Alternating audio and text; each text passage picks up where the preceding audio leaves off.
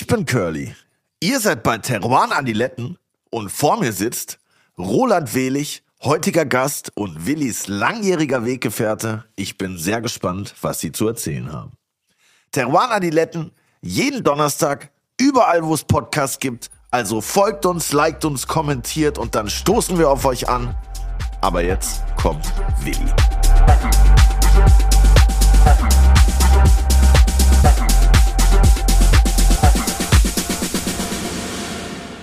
Auch ein herzliches Grüß Gott von meiner Seite. Ja, servus. Und bist noch angegessen von Ostern, mein Freund? Ja, ich rolle hier herum wie ein Ei. Ich habe gefressen wie ein Schwein, würde ich fast sagen. Ich habe auch geschlemmt wie ein Wildschwein, würde ich fast schon sagen. Ja, echt super. Was gab es bei dir? Gibt es irgendwas Traditionelles bei dir zu Ostern? Nee, also wir haben einfach sehr viele verschiedene Sachen gekocht und gleichzeitig auch bestellt. Ich habe auch teilweise. Bei Volt oder was? Ich nenne keine Namen.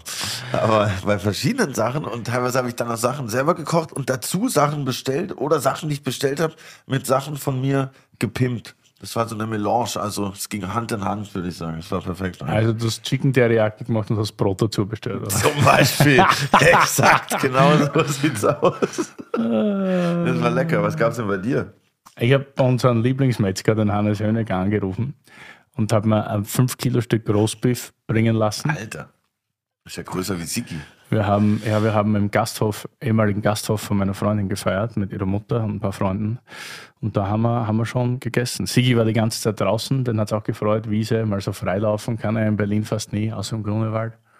Aber es war geil. Ein bisschen sonniger hätte es sein können, aber Gott sei Dank war es trocken und somit haben wir fast nur draußen und im Wintergarten verbracht. War echt nice. Und geil getrunken haben wir natürlich auch. Und habt ihr auch Eier versteckt? Wir haben natürlich Eier versteckt. Wir sind die alten Eierverstecker. Viel Eier gepackt haben wir auch. Ich Ja. habe aber gehört, mein lieber Freund, Ja. es ist auch für alle Hörerinnen und Hörer noch was versteckt. Oh ja. Was nicht gefunden wurde zu Ostern. Habe ich auch schon. Big gehört. Announcement, Big Announcement. Big Announcement. Curly's Cubby is back. Volume 2. Auf jeden Fall. Und zwar haben wir 300 Kisten mit sechs Flaschen versteckt. Und diesmal kommen die vom Weingut Gunderloch. Sehr sympathischer junger Mann, Johannes Hasselbach, hat uns einen Kabi zusammengeschustert. Wie gesagt, diesmal 300 Kisten, ein bisschen mehr als damals. Und das Geile ist, nur aus großen Lagen. Ist tatsächlich ein, ein Grand Cru Kabi aus Rothenberg, Hipping und Pettental. Beste Leben einfach. Aber der Cubby kommt natürlich nicht alleine, weil in jeder Kiste gibt es auch nice Goodies. Dazu mehr auf Instagram. Also folgen, stay tuned. Und wann kommt denn der Cubby? Am 23. April, es dauert nicht mehr lang und alle sollten sich da mittags frei nehmen und sich rechtzeitig einwählen auf unserer Webpage www.terroirandadiletten.com, weil dann gibt es wieder den Webshop und ja, die ersten 300 haben dann wieder hoffentlich Glück und können sich eine Kiste plus Goodies bestellen. 12 Uhr mittags geht's los. Stellt euch schon mal den Wecker. Ich habe ihn schon gestellt, dass ich diesmal auch mehr als äh, eine Kiste kriege. Ja, vielleicht ich auch. Ja. Ich überhaupt was, ich habe gar nichts gekriegt. Aber, Aber ich freue mich noch mehr aufs Goodie. Das Goodie kann man sehr, sehr gut brauchen diesen Sommer. da kann man, da kann man auf jeden Fall einiges mit anstellen. Yep. Aber heute haben wir ja hier auch wieder einen langjährigen Weggefährten von dir als Ja, Gast. ja, das hat mir auch ein bisschen an Ostern, oder das ist auch so, so Beichtpfarrermäßig, weißt du, so für Leute, die in die Kirche gehen zu Ostern. Es gibt ja Leute, die reden immer viel und lang. Ja. Aber im Gegensatz zu diversen Pfarrern redet der junge Mann wenigstens was Gescheites, nämlich ganz viel über Blaufränkisch. Äh, werd schauen, ob wir vielleicht auch ein bisschen was über Thomas Bernhard erfahren. Er ist sehr belesen, der Winzer, der jetzt kommt, und ist, glaube ich, auch ein großer Fan von Thomas Bernhard. Ich auch unter anderem. Ich glaube, der aber Schellmann war so Thomas den Bernhard jetzt Fan. gell? bestimmt kennen. Es gibt so in der Winzerschaft und Kulinariker gibt es viel Thomas Bernhard Fans. Ein großer Wunsch von mir wäre eigentlich mal den Winzer, der gleich kommt, tatsächlich Thomas Bernhard Texte lesen in der Freundschaft. Und alle kriegen Blaufränkisch, nur er nicht. Dann wird er richtig grantig und dann kommt das ein bisschen authentischer vielleicht.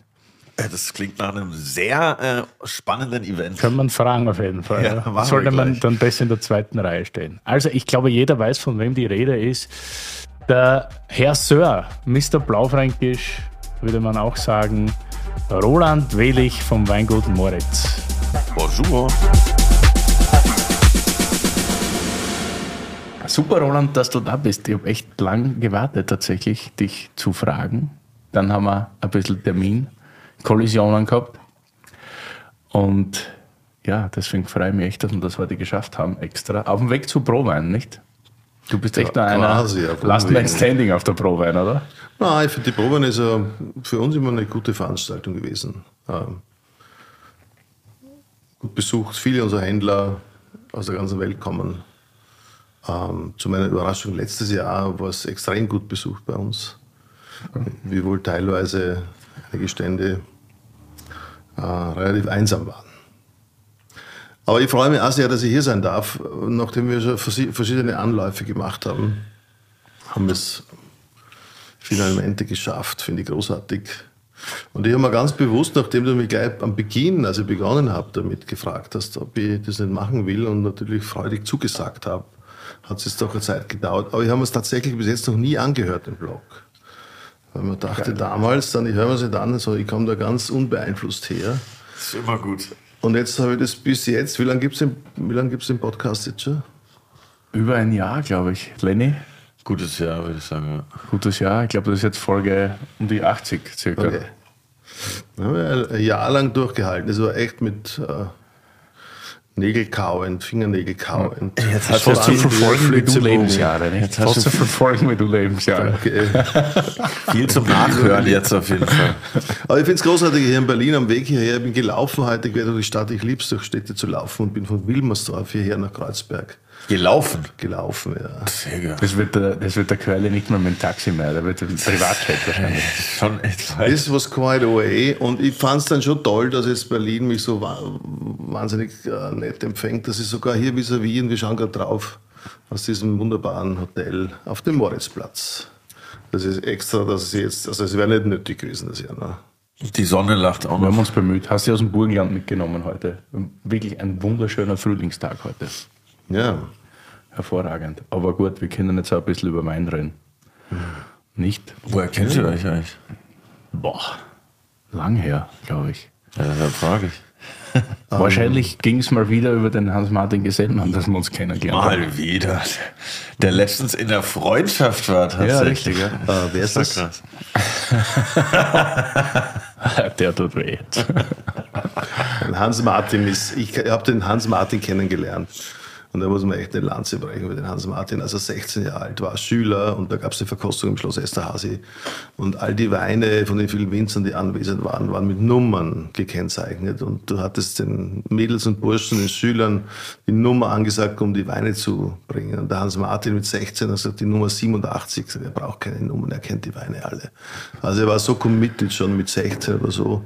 Und das hat mich damals schon beeindruckt und er hat seinen Weg fortgesetzt. Und es kann durchaus sein, dass wir uns über den Hans Martin kennen. Ja. Oder, oder und wahrscheinlich die Liebe zum Blaufränkisch, was ja heute, glaube ich, ein sehr großes Thema sein wird. Ja. Aber nicht nur. Wir haben insgesamt heute acht Weine dabei. Das ist ein ganzes Stück. Wir müssen nicht alle austrinken, wir können. Es ist nichts Schlechtes dabei und wir haben keinen Kork, Gott sei Dank. Äh, ja, und wir werden eine kleine, kleine Rundreise durch Europa machen. Vor allem freue ich mich darauf, auf so ein bisschen ältere Kulturen, ältere Länder zu treffen heute. Das ist ja, glaube ich, auch mittlerweile eins deiner Steckenpferde. Warum hast du jetzt alle Weine schon aufgemacht? Das machst du ja nicht immer. Weil oder? die Luft brauchen und ein paar wollte ich einfach zu Hause bzw. in der Freundschaft schon auf Kork kontrollieren, weil es ist immer unangenehm, etwas zu tragen, was am Ende nicht passt. Dann nicht. Hm. So, also Roland Fehlich, alte, stellvertretend alte für, Kultur, ja. für Moritz. Hm. Wann ging das los? Was hat dich dazu bewegt und wofür steht Moritz? Oh, das ist eine Menge an Fragen. ja, ja. Also ich werde jetzt versuchen, das einmal ganz kurz zu umreißen. Erstens einmal die alte Kultur zum Beispiel. Also, weil du das gerade erwähnt hast und viele Menschen haben das überhaupt nicht am Schirm, dass äh, die verorten Burgenland als junges Weinland, nachdem das Burgenland als politische Konstruktion sehr jung ist, also 1921 nach dem Ersten Weltkrieg äh, zu Österreich gekommen, vorher ein Teil Ungarns, also ein Teil, Teil der, ungarische, der ungarischen Krone innerhalb dieses äh, K&K, kaiserlich-königlichen Imperiums äh, Österreich-Ungarn. äh, Deutsch-West-Ungarn ist ein Rumpf, also ein, ein Teilstück des Deutsch-West-Ungarns zu, äh, zu Österreich gekommen. Daher wähnen viele Leute, dass das Burgenland auch ein junges Weinland äh, sei. Tatsächlich ist es uraltes Weinland.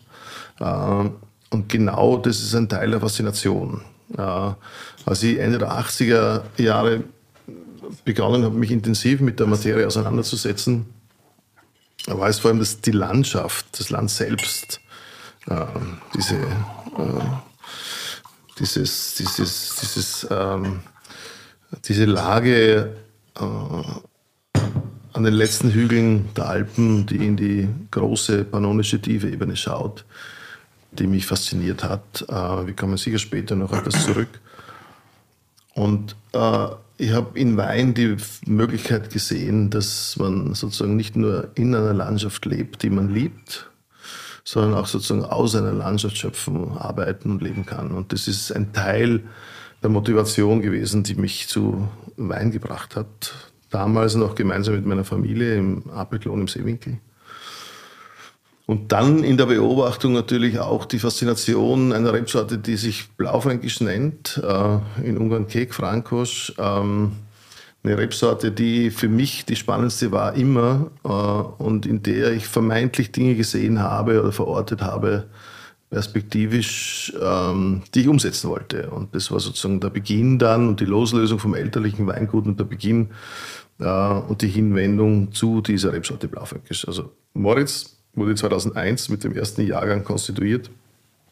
Und es ist ursprünglich was, ähm, äh, war das Thema eindeutig der Rebsorte Blaufränkisch äh, gewidmet und, äh, und so hat das Ganze begonnen. Moritz steht wofür? Was hat Moritz? Also ich habe versucht dann ähm, einen Namen zu finden, nachdem das Weingut Welig schon existierte und ich wollte es nicht nochmal verdoppeln und äh, ich habe mich damals schon geärgert darüber, dass es in Burgund oder anderswo so viele Weine gab von denselben Familienmitgliedern und es führte nur zu Konfusion. Ich wollte was, ich wollte sozusagen einen eigenen Brand und bin dann irgendwann über über, eine, über den Namen gestolpert, ähm, in dieser ungarischen Schreibweise mit der C-Endung. Ähm, und, und als wir das Etikett entwickelt hatten damals, ähm, wussten wir, dass uns jeder fragen wird, wieso Moritz. Äh, wir haben daraufhin einen Text engagiert.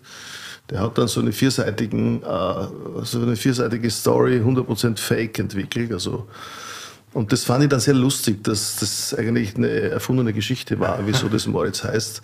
Nur es war dann zu lang, es war zu mühsam und wahrscheinlich im Hinterkopf wollte ich dann auch nicht, obwohl es mir gefiel, der Ansatz, wollte ich es dann vielleicht auch nicht, dass die ganze Geschichte auf einer Erfindung beruht. Und äh, äh, heute merke ich aber vielmehr, dass äh, Moritz für mich sowas ist wie, ein, wie, eine Metapher für einen Lebensraum. Wir leben ja, die, wie gesagt, am Ende dieser alpinen Landschaft, also zwischen zwei großen europäischen, mitteleuropäischen Landschaften, äh, dort, wo sozusagen die deutschsprachige Region im Osten zu Ende geht, wo die große slawische Welt beginnt mit diesem, mit diesem ungarischen Einschub. Also wir haben eine kroatische Minderheit im Burgenland und das ist so, jeder würde Moritz in Prima Vista als slawisch interpretieren. Äh, und tatsächlich ist es die alte ungarische Weise des deutschen Namens Moritz. Also somit ist es so eine Metapher für einen Lebensraum für mich geworden. Und das ist eigentlich sozusagen nach 20 Jahren Arbeit damit ist mir bewusst geworden, wieso es eigentlich Moritz heißt. Für alle, die bis jetzt immer Moritz oder Morik im Lokal bestellt haben, es heißt Moritz. Aber ich bin, für mich ist es okay. Mittlerweile am Anfang war ich auch bemüht, es auszubessern. Für mich ist es total okay. Die Leute können sagen, wie sie wollen. Solange sie sich den Brand merken, und die Flasche Wein bestellen und dann auch noch begeistert sind darüber, ist es alles okay. Dürfen Sie sagen, wie Sie wollen. Super. Den ersten Wein, den wir jetzt trinken, habe ich als Überraschung mitgenommen. Äh, natürlich gefragt, ob das passt. Ist von deinem Bruder Heinz, der jetzt das Familienweingut führt, Fehlich in Apetlan, also auf der Ostseite des Sees. Äh, Welschriesling 2018. Mhm. Du bist da raus 2.1, 2.2? Ja, eigentlich Ende 90, Anfang Ende 2000. 90. Es war nicht so, ähm, es war nicht ein bestimmter Tag, sondern es war so ein bisschen schwimmend.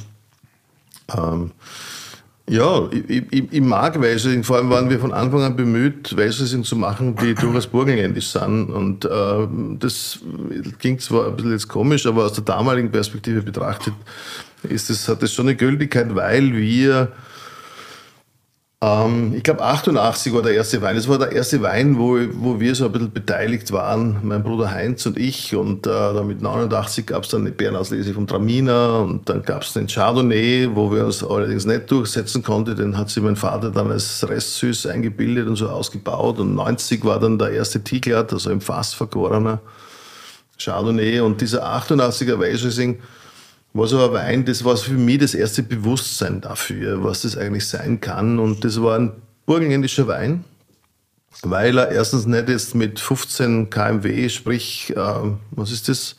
In Öxle umgerechnet? Äh, ungefähr. Keine Ahnung, habe ich gesagt. So ungefähr, ja, genauso viel.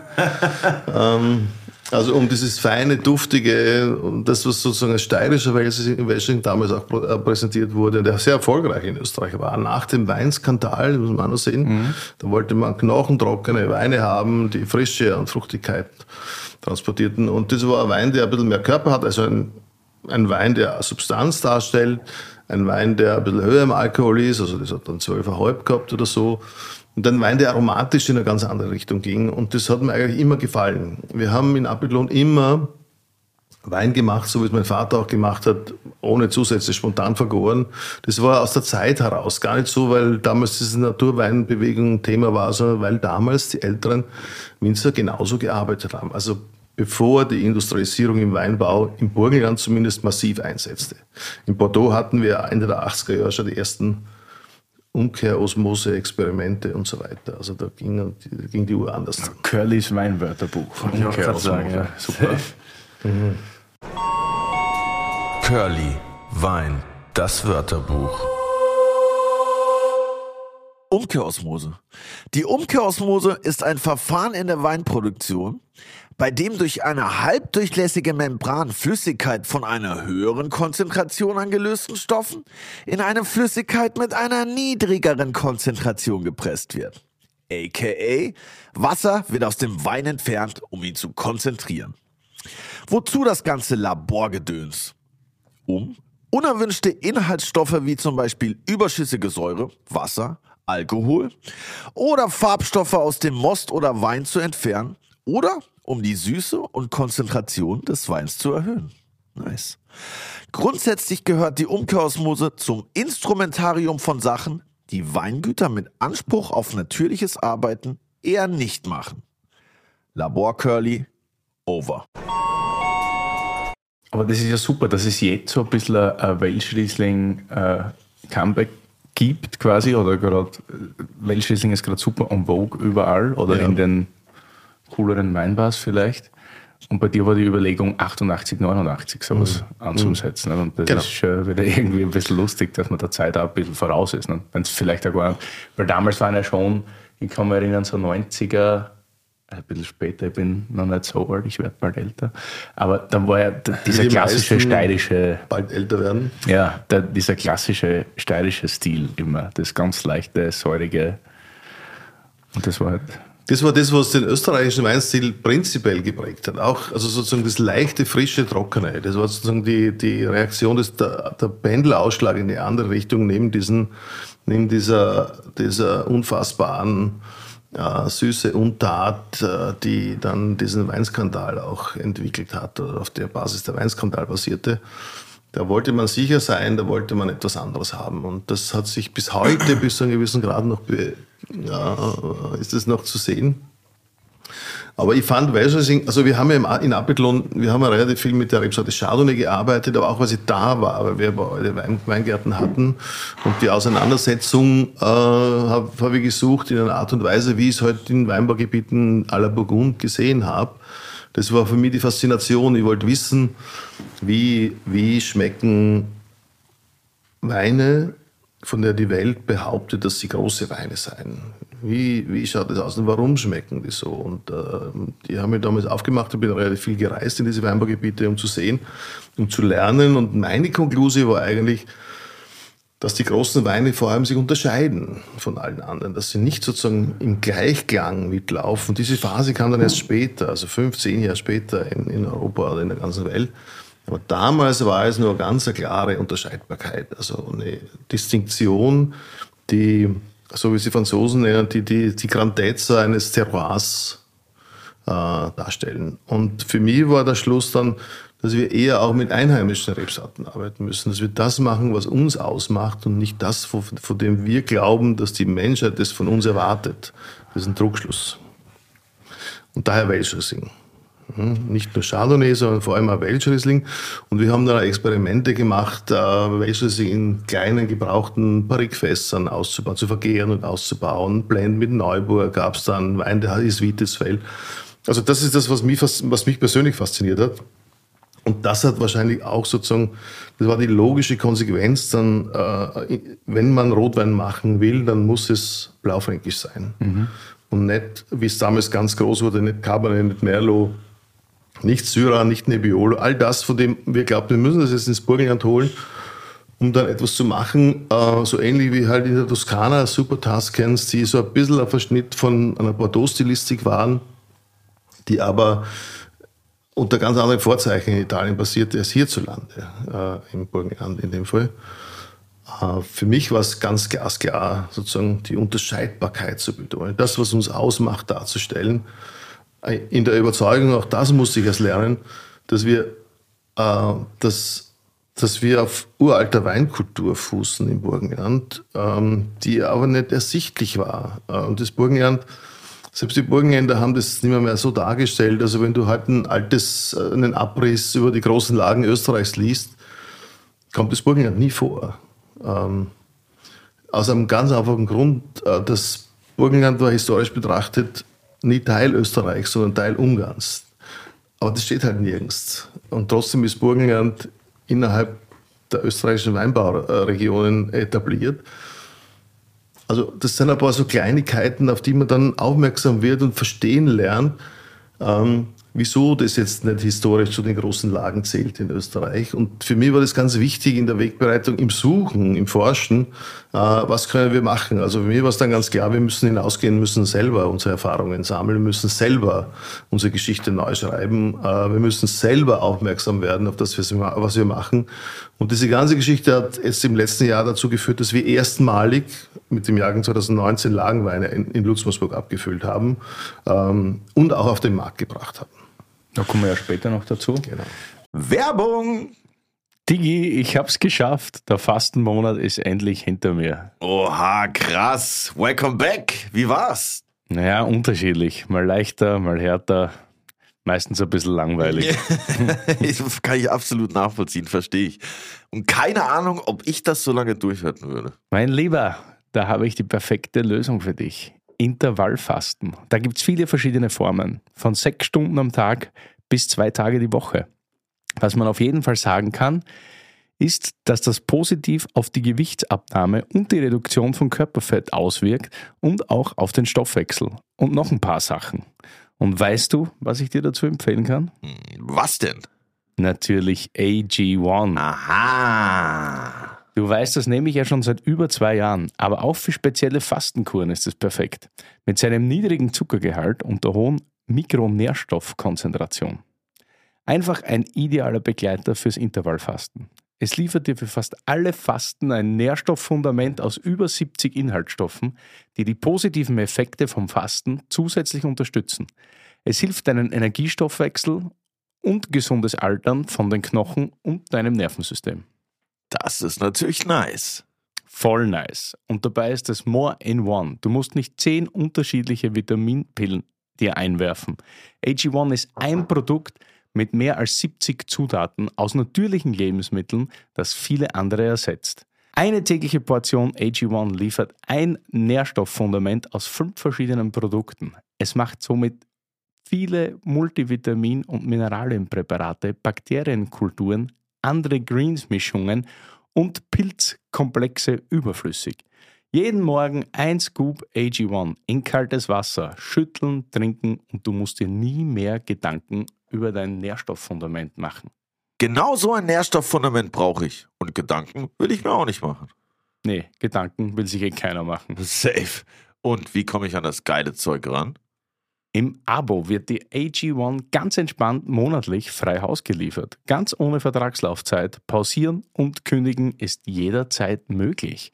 Und im Moment gibt es ein besonderes Angebot, mein Lieber. Auf drinkag1.com slash adiletten erhältst du bei Abschluss eines monatlichen Abos einen kostenlosen Jahresvorrat Vitamin D3 und K2 und fünf praktische AG1 Travel Packs für unterwegs im Wert von 41 Euro gratis dazu. Oha, nice. 41 wie die Nummer von Dirk Nowitzki. Wer? Egal, auf jeden Fall alles nur hier bei drinkag1.com slash adiletten. Werbung Ende. Aber weil wir eh Profis im Verkosten sind und jetzt so ein bisschen eine Zeitreise machen, wäre es vielleicht ganz smart, jetzt nach dem Weltschließling aus Apelon gleich den 18er Lutzhansburg Alter Reben zu probieren, weil dann hätten wir so ein bisschen. Das andere Glas? Ja, das. Ja, aber eine Sache wollte ich noch fragen. Wenn ich das richtig verstanden habe, geht es ja auch darum, so diese burgenländische Identität äh, mehr oder weniger zu bewahren beziehungsweise nach außen zu tragen, oder? Warum heißt es dann Riesling? Das geht mir einfach nicht in den Kopf. Ich weiß, wir hatten das schon im Weinwörterbuch. Weltschließling. Ja, warum? Ich meine, warum hat man dann nicht einen anderen Namen genommen ursprünglich? Weil ich denke mir so, okay, ich nenne ja auch jetzt nicht einen Wein Brandenburg Traminer gefühlt. Also das irritiert mich so von außen einfach, weil ich so dachte, warum? Also vielleicht zwei Dinge. Das eine ist, dass es ja nicht nur Riesling heißt, sondern es heißt Welsch Riesling. Und Ja, die Rebsorte ist vor allem verbreitet in all diesen ehemaligen äh, östlichen K&K-Ländern. Also es gibt es in Mähren, es gibt es ein bisschen in Slowenien, äh, es gibt es in Ungarn sehr stark äh, und es gibt ihn in Slowenien und ein wenig in Italien. Und Olas ist das ungarische Wort. Also Olas Riesling ist das ungarische Wort für Welsch Riesling. Und im Slawischen, ich glaube in Slowenien heißt er dann Laski Riesling, wenn ich mich richtig, oder, oder in Slowakei, also im Slawischen nicht so gut. In Italien heißt er auf jeden Fall Riesling Italico. Und das Welsche ist sozusagen in der, Sinn, in, in der Bedeutung, in der Sinnbedeutung, heißt es so viel wie fremd oder italienisch in dem Fall. Und das ist auch, äh, auf Ungarisch heißt Italien Ola Sorajak, wenn ich das jetzt sicher falsch ausspreche.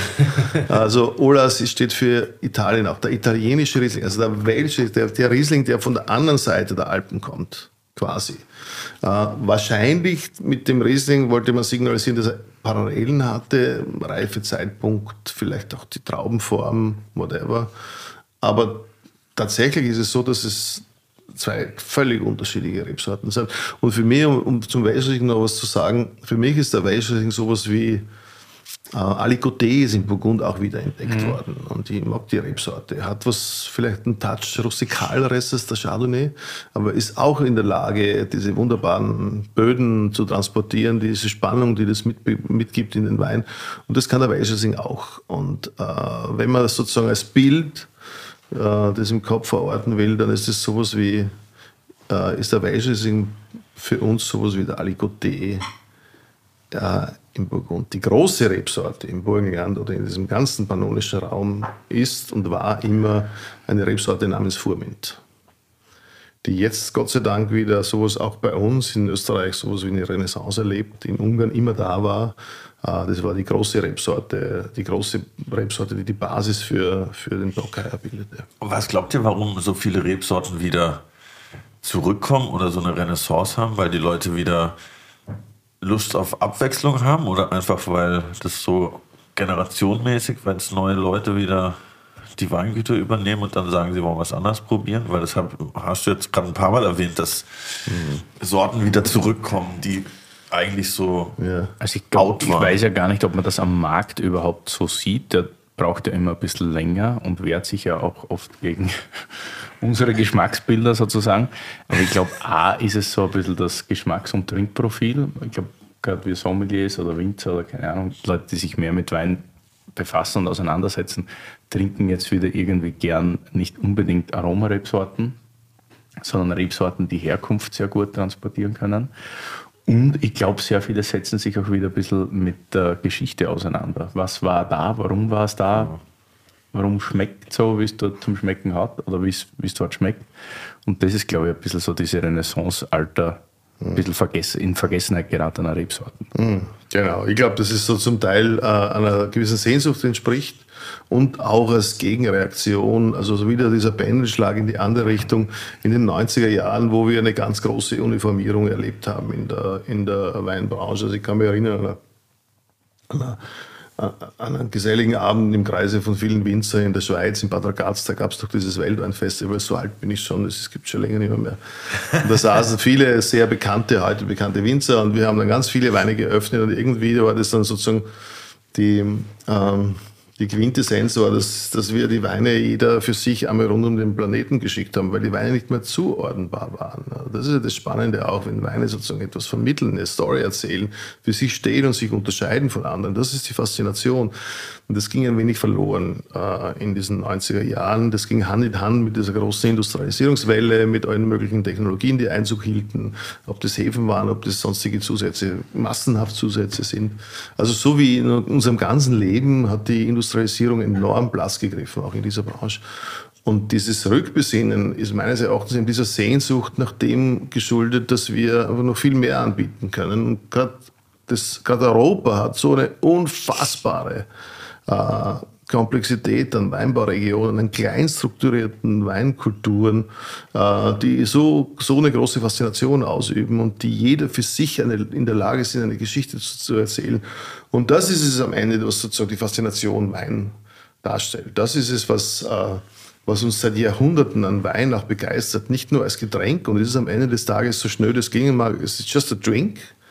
Aber wenn man will und wenn es dann richtig gemacht wird und mit der nötigen Musse, ist es einfach ein Inspirationsmittel, ähm, das, äh, das, das äh, uns begeistert. Und, und, das wollen wir darstellen.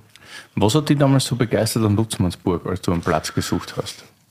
Es gab, erst einmal haben wir dort äh, ganz viele uralte Rebstöcke gefunden, blaufränkische Rebstöcke. Das ist das, was ich gelernt habe, was ich vorher äh, ausgeführt habe. In Regionen, wo ich gern war, Piemont, Burgund, also dort, wo Menschen vielleicht ein bisschen sturer waren, äh, ein wenig, äh, vielleicht gar nicht rückwärts gerichtet, aber bei sich waren, die bäuerlich strukturiert waren, die sozusagen von den Betriebsstrukturen so ähnlich waren wie bei uns. Monocepage, wie die Franzosen sagen, Franzosen sagen, also ihre großen Weine waren in der Regel aus einer Rebsorte gekeltert, Nebbiolo, Pinot Noir, und da gab es die Bezeichnung Vie Vigne, alte Reben. Also das war dann sozusagen ein zusätzlicher, neben der Klassifikation der Lagen und so weiter, war das eine zusätzliche Attributierung, die dem Wein besonderes Qualitätsmerkmal zusprach. Und in der Tat ist es auch so, dass alte Reben dann dem Wein ein ganz anderes, ganz anderen Charakter vermitteln können. Das heißt, die haben eine andere Tiefe, die haben eine andere Länge, die haben eine andere Säurestruktur, die Gerbstoffqualität ist eine andere. Also die sind in der Lage, etwas darzustellen, äh, das ausschließlich dem Alter und der tiefen Verwurzelung dieser Reben äh, gedankt ist. Und das ist etwas, und das ist eines der schönen Dinge dabei, das kann man nicht industrialisieren. Das, ist, das musst du haben oder das hast du nicht. Und das gab es in Lutzmersburg. Zweitens gab es eine schöne Geschichte zu Lutzmersburg, dass viele ähm, Menschen, die ich kannte und auch andere, von denen äh, die behauptet haben, dass Lutzmersburg ganz außerordentliche Weine in der Lage war herzustellen. Das ist ein ganz kleines Weinbaugebiet, das sich äh, auf einem kleinen Plateau, das, das sich ausgeformt hat auf einem urzeitlichen Vulkan, ganz viele unterschiedliche Schichten aufsedimentiert haben und das dazu führte, dass das Terroir äh, unique ist, also das ist kaum vergleichbar mit irgendwas anderem im, im Burgenland und dass die Menschen vom Lutzmersburger Rotwein immer in den höchsten Tönen sprachen. Ähm, wenn ich richtig informiert bin, ist es auch so, dass, dass der Lutzmersburger, das Lutzmersburg immer mehrheitlich, also größtenteils mit Rotwein bepflanzt wurde. Also anders als in anderen Teilen des Mittelburgenlands, wo eher ein großer Teil Weißwein war.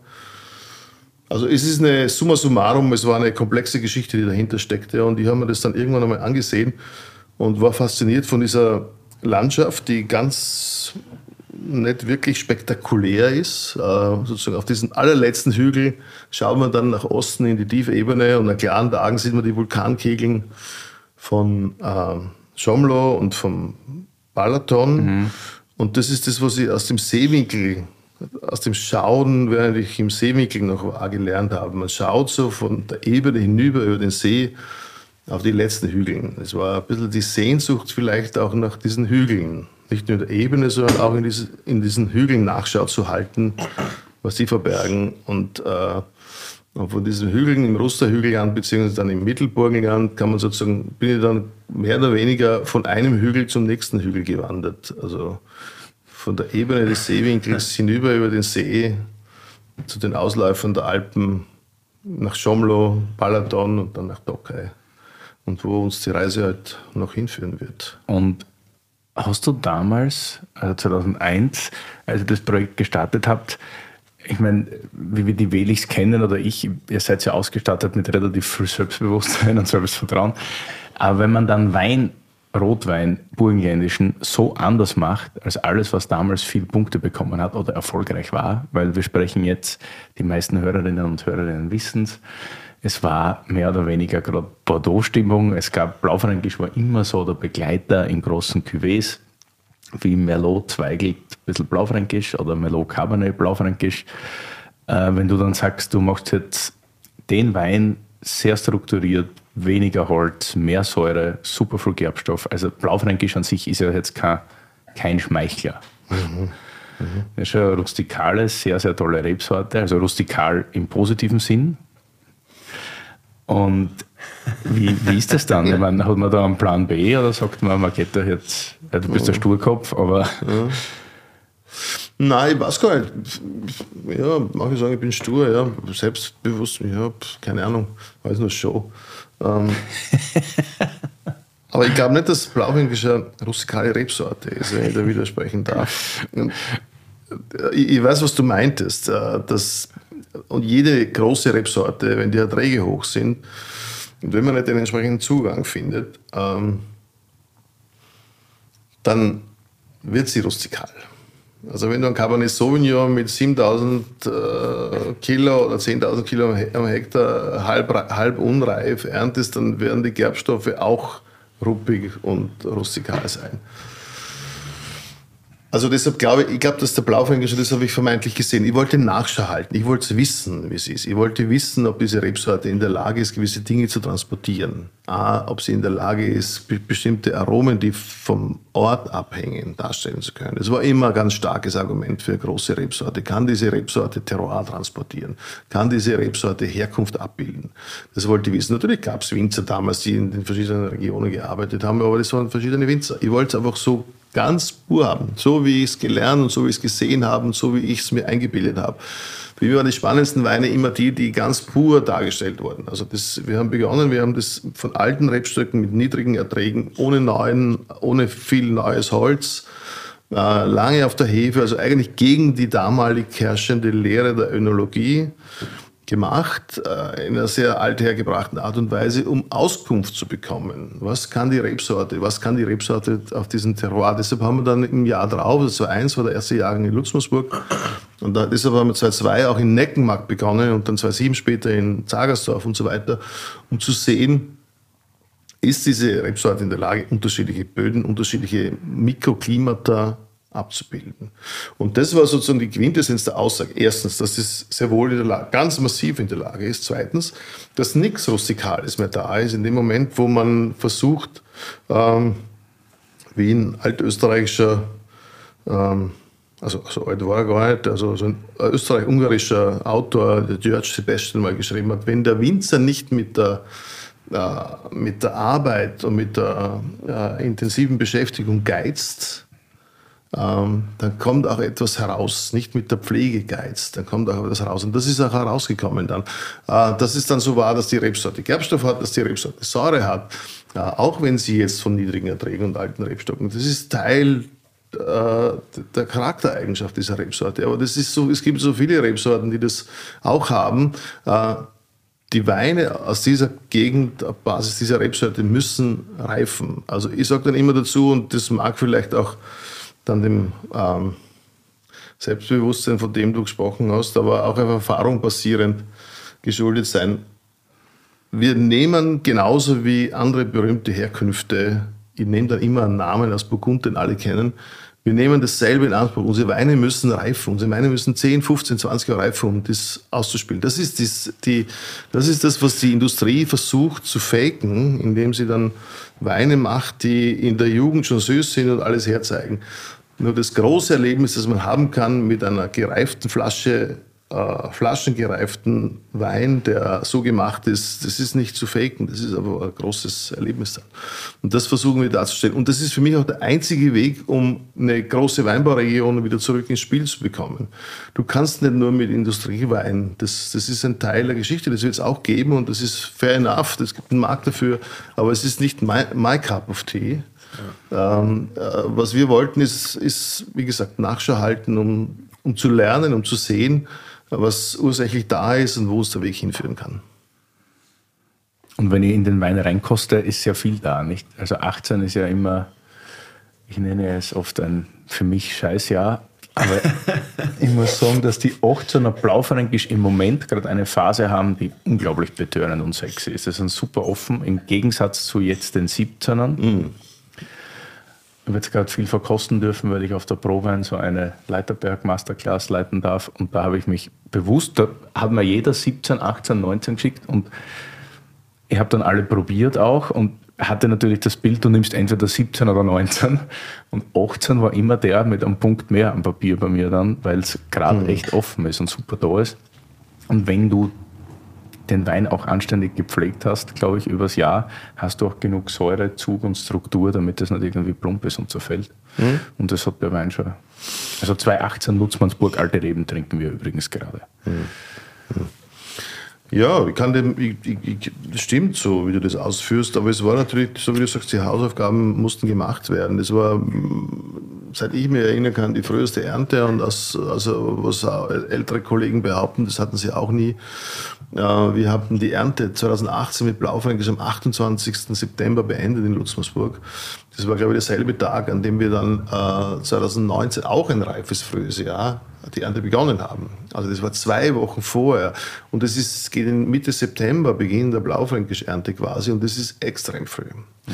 Äh, das heißt, das ist natürlich äh, wahrscheinlich oder mit ziemlicher Sicherheit einfach dieser äh, klimatischen Veränderung geschuldet, die alles andere super ist im Weinbau. Das verändert ganz viel, das verändert ganz viele Situationen, Strukturen, äh, Bedingtheiten. Ähm, und äh, eines der großartigen Dinge bei Blaufränkisch ist die lange Vegetationszeit, die er hat. Also spätreifende Rebsorte. Und die Herbst, die pannonischen Herbste sind, äh, sind äh, äh, großartig. Also wir haben das Glück, dass wir relativ trockene, schöne Herbsttage haben, mit durchaus sehr kühlen äh, Nächten. Das heißt, das prägt sozusagen die Aromatik. Ähm, und das war 18 halt dann ein bisschen schwieriger. Und das heißt, man musste am Punkt ernten, wir sind wirklich gelaufen, um das rechtzeitig, rechtzeitig hereinzubekommen. So, jetzt muss man natürlich wissen, um großen Rotwein herzustellen, braucht es nicht nur reifes oder überreifes Traubenmaterial, was teilweise gang und gäbe ist, sondern wir versuchen eine Rebsorte mit Blau, einer Rebsorte wie, wie Blaufränkisch so zu begegnen, dass wir die Dinge auf den Punkt geerntet haben wollen. Also, und wir reden wirklich von, also ich, liebe es fünf Sekunden, wenn, wenn ich es mir aussuchen kann, lieber fünf Sekunden zu früh als fünf Sekunden zu spät zu ernten. Aber der Fokus liegt auf Sekunden und nicht auf Minuten, Tage, was eine schwierige Herausforderung ist. Aber das suchen wir, weil sozusagen zu spät geerntet bringt überreife Aromen, es verfälscht das ganze Aromenbild. Zu früh geerntet bringt unreife Gerbstoffe, ein Missverhältnis zwischen Säure und, äh, und und äh, Tannin.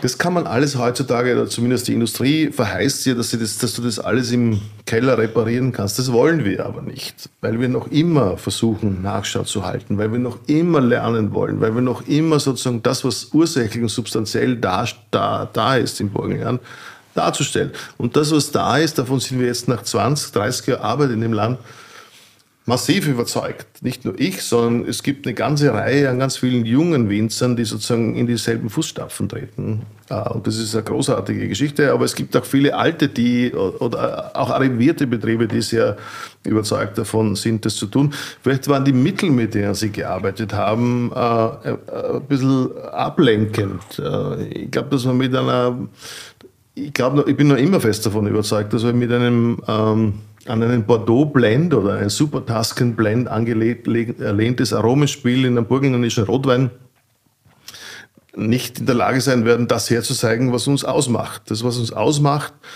ist ganz etwas anderes. Wir sind ein kühles Rotweinland noch immer, trotz Jahrgängen wie 18 oder 2003.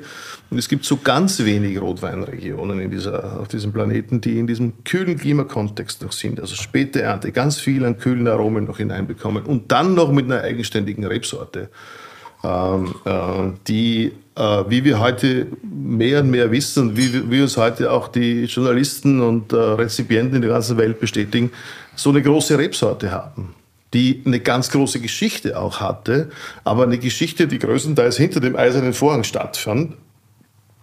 Wir sind hier in Berlin, die Berliner wissen, wovon ich spreche. Das heißt, da war, das war ganz schwierig. Da war, da war Weinkultur, es ist zwar noch da, aber, aber mit einem Fünfjahresplan kannst du keinen großen Wein machen. Das ist zwar weiter Wein gemacht, das ist weiter Alkohol produziert worden auf Basis von Trauben, aber die Grandezza dieser Herkünfte ist nicht dargestellt worden. Und das versuchen wir jetzt heute mit dem anderen Projekt, das wir haben, das Hidden Treasures Projekt, äh, ein wenig mehr unseren geneigten Trinkern beizubringen. Aber wenn du sagst, fünf Sekunden machen was aus, wie bestimmst du den Zeitpunkt, wo du sagst, okay, jetzt ist genau die richtige Sekunde? Das ist eine wahnsinnig gescheite Frage. Ernsthaft? Nee, weil, weil, weil es sich so anhört, als ob es schon wirklich um eine Stunde oder um den Tag wirklich geht. Ja, oftmals geht es um den Tag, ja. Äh, also es geht nicht um Sekunden natürlich, ja, also, hm, aber es geht dann schon oft um den einen oder anderen Tag und äh, wir versuchen uns den, den, Erntezeitpunkt mit unseren Sinnen festzulegen. Ich finde, Wein ist ein, äh, ist ein Produkt, das äh, mit Sinnen genossen werden muss, logisch. Aber es ist ein Produkt, so verstehe ich, dass das auch mit, Sinn, mit seinen Sinnen produziert wird. Also wir, unsere Unsere äh, Recherche, wann wir ernten, machen wir ausschließlich über unsere Sinne. Also wir schauen, wir riechen, wir schmecken. Wir kosten die Trauben, wir sehen, ob, wie die Blätter ausschauen, wir sehen, wie das Stillgerüst ausschaut, wir sehen, wie die Kerne aussehen. Aber das ist nicht nur das eine oder andere Parameter, das entscheidend ist, sondern ist ein Zusammenschau aus all diesen Dingen. Und letztlich entscheidest du auch ein wenig aus dem Bau heraus. Logisch, du hast gewisse Eindrücke, aber am Ende des Tages ist es so eine Mischung aus dem. Und wir entscheiden und sagen, wir ernten diese Parzelle jetzt. Oder wir warten mit dieser anderen Parzelle noch ein paar Tage, weil ich glaube, dass das noch gut sein wird.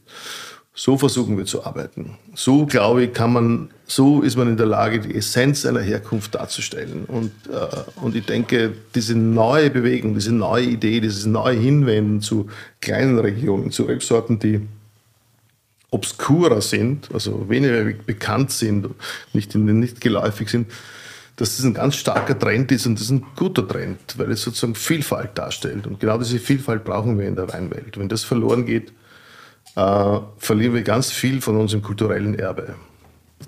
Ich betrachte Wein als großes Kulturgut. Äh, und äh, davon bin ich überzeugt. Und ähm, ich habe mal gesagt, die Natur von Wein ist Kultur. The nature of wine is culture. Und nicht umgekehrt. Das heißt, wir sind, das ist, ein, das ist etwas, was von Menschenhand gesetzt wird. Der Mensch ringt der Natur etwas ab, entscheidet ganz viele Dinge, wann er was wie macht. Und das ganze Ding ist der Natur ausgesetzt. Und diese Wechselwirkung aus äh, bewussten Entscheidungen und dem Einfluss der Natur, den wir ganz bewusst natürlich auch in Kauf nehmen, den wir auch nicht korrumpieren wollen, lässt dann Produkte entstehen, die eben jedes Jahr anders sind. Und äh, das ist die große Faszination und die Spannung auch dieses Produkts. Und da gibt es im Jahrgänge wie 2018, die, wenn man es richtig gemacht hat, und das ist immer eine Annäherung, das richtig machen, Wein machen hat ganz viel mit Antizipation zu tun, weil du oft gar nicht weißt, was auf dich zukommt. Also du, du machst einen Rebschnitt, du machst, eine, machst Laubarbeit, du, du setzt Schritte im Weinberg, sozusagen antizipierend, was auf dich zukommen wird, natürlich mit einer entsprechenden Erfahrung und so weiter, ganz klar, aber, aber das macht Wein in Summe aus. Werbung. Willi, jetzt musst du sehr stark sein. Wieso, wo siehst Naja, du hast doch so abgehatet über den Autohändler, der euch den neuen Bulli noch nicht geliefert hat, weswegen Lou für eine Woche irgendwo in der Pampa warten musste. Erinnere mich nicht daran. Doch, Alter. weil ich dir jetzt auch mal was beibringen kann. Kennst du See You Camper? Nee, nie gehört. Was ist das? Das ist vor allem erstmal richtig richtig nice. Bei CU Camper kannst du online Wohnmobile in über 20 Ländern buchen. Mit paar Klicks kannst du das Ding konfigurieren und Add-ons dazu buchen. Das Ganze mit einer riesigen Auswahl, über 150 Vermieter weltweit, vom kleinen Truck-Camper bis zu riesigen Luxus-Motorhomes. Alter, echt? Wie jetzt? Und ich habe mir extra einen Bulli gekauft? Ja. Da frage ich mich auch, wieso du das gemacht hast. Hättest du mich mal vorher gefragt. Aber du kannst CU Camper trotzdem nutzen. Du kannst nämlich auch einfach was mieten für einen Urlaub und eine Tour in nicen Weinländern wie Frankreich, Italien, Spanien, in den USA, Australien oder Kanada. Na gut, das ist nicht so ein Weinland, glaube ich, aber you get the point. Alter, das klingt Mörder. Safe. Wollen wir nicht mal eine Tour machen durch Piemont oder Burgund oder so? Und dann schön oben auf dem Morachet pennen? Eigentlich habe ich immer Bock, aber hast du überhaupt schon wieder den Führerschein? Nein, noch nicht. Aber bekomme ich bald. Ist jetzt schon sowas von verjährt alles und wenn ich ihn hab, geht's los. Klingt nice, Digi. Und wie funktioniert das Ganze? Einfach auf www.cu-camper.com gehen und wir wären ja nicht wir, wenn wir nicht ein fancy Goodie für euch hätten. Mit dem Gutscheincode CU-TA24 spart ihr bei allen Buchungen ab 1500 Euro 50 Euro ein. Das Ganze ist einlösbar bis zum 31.12.2024. Das war viel Info. Sag nochmal, komm. Auf www.cu-camper.com Gutscheincode CU-TA24 eingeben und ihr spart 50 Euro bei allen Buchungen ab 1500 Euro. Das Ganze geht bis Ende diesen Jahres, also bis 31.12.2024. Alle Infos wie immer in den Show Notes Und natürlich erst parken, dann Wein trinken. Ich scroll schon, ey, da sind echt ein paar richtig geile Dinge dabei. Werbung Ende! Und wir gehen jetzt auf eine kleine Weinreise durch Europa. Will ich mhm. sehen, was du dir da Ich habe vorher noch eine Frage, ja, weil ja. ich will dann das erste Glas allein genießen. äh, mit wem tauscht man sie dann aus? Ist das dann ein internationaler Austausch, ob, das, ob der Wein nicht was taugt, das weißt du ja selber, weil du schon genug in deinem Leben probiert und verkostet hast und du ja weißt, was vermeintlich großer Wein ist. Aber redet man damit Leid international, wie du vorher gesagt hast? Ich meine, ich habe so Geschichten gehört, dass du, du gern mit Jean-Marc Rollo abhängst oder mit den Schafs oder so irgendwie, ein bisschen Skifahren mhm. etc. Nein, aber ist das. Redet man dann mit denen über. What's that? ja, erzähl mal. Erzähl aus der Vergangenheit, einen Schwenk. Ein Schwenk.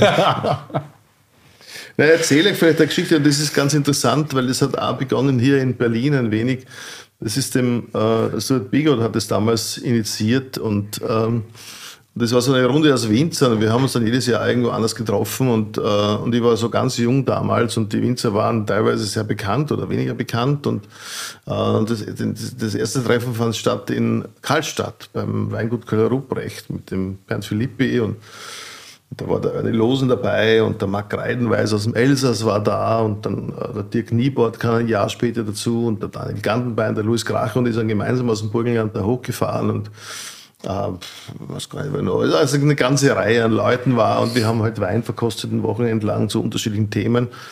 Und das Interessante war, das war so, so für mich eine, eine erste große Initiation auch in diese äh, Weinwelt berühmter Namen und und da geht man natürlich mit großen Ohren und mit leuchtenden Augen hinein und hört und staunt und schaut. Und, und was ich dann gelernt habe, ist, dass es so unterschiedliche Facetten gibt. Jeder dieser genannten Persönlichkeiten hat sich in seine jeweilige Richtung entwickelt. Und, äh, und so wie ich dann meine Richtung auch genommen habe. Und, und ich habe dann durch Zufall und durch was auch immer. Und äh, man lernt halt Menschen kennen, die ähm, die, einem, die ein Produkt machen, das einem nahe steht, das einem berührt und man will Hintergründe wissen. Und so kommt es zu so Begegnungen und äh, gerade so Leute wie ähm, Jean-Louis Jarre ist eine große Tradition an der Nordrhone, ja, einfach fantastische Weine macht, aber das ist keine Neuigkeit, das weiß jeder, der sich mit Wein beschäftigt aber über das hinaus auch noch eine großartige Persönlichkeit hat. Äh, und wahrscheinlich liegt es auch ein bisschen auch darin, dass du große Weine mit einem starken Herkunftskontext eingebettet in diesen kulturellen, ähm, in dieses kulturelle Umfeld.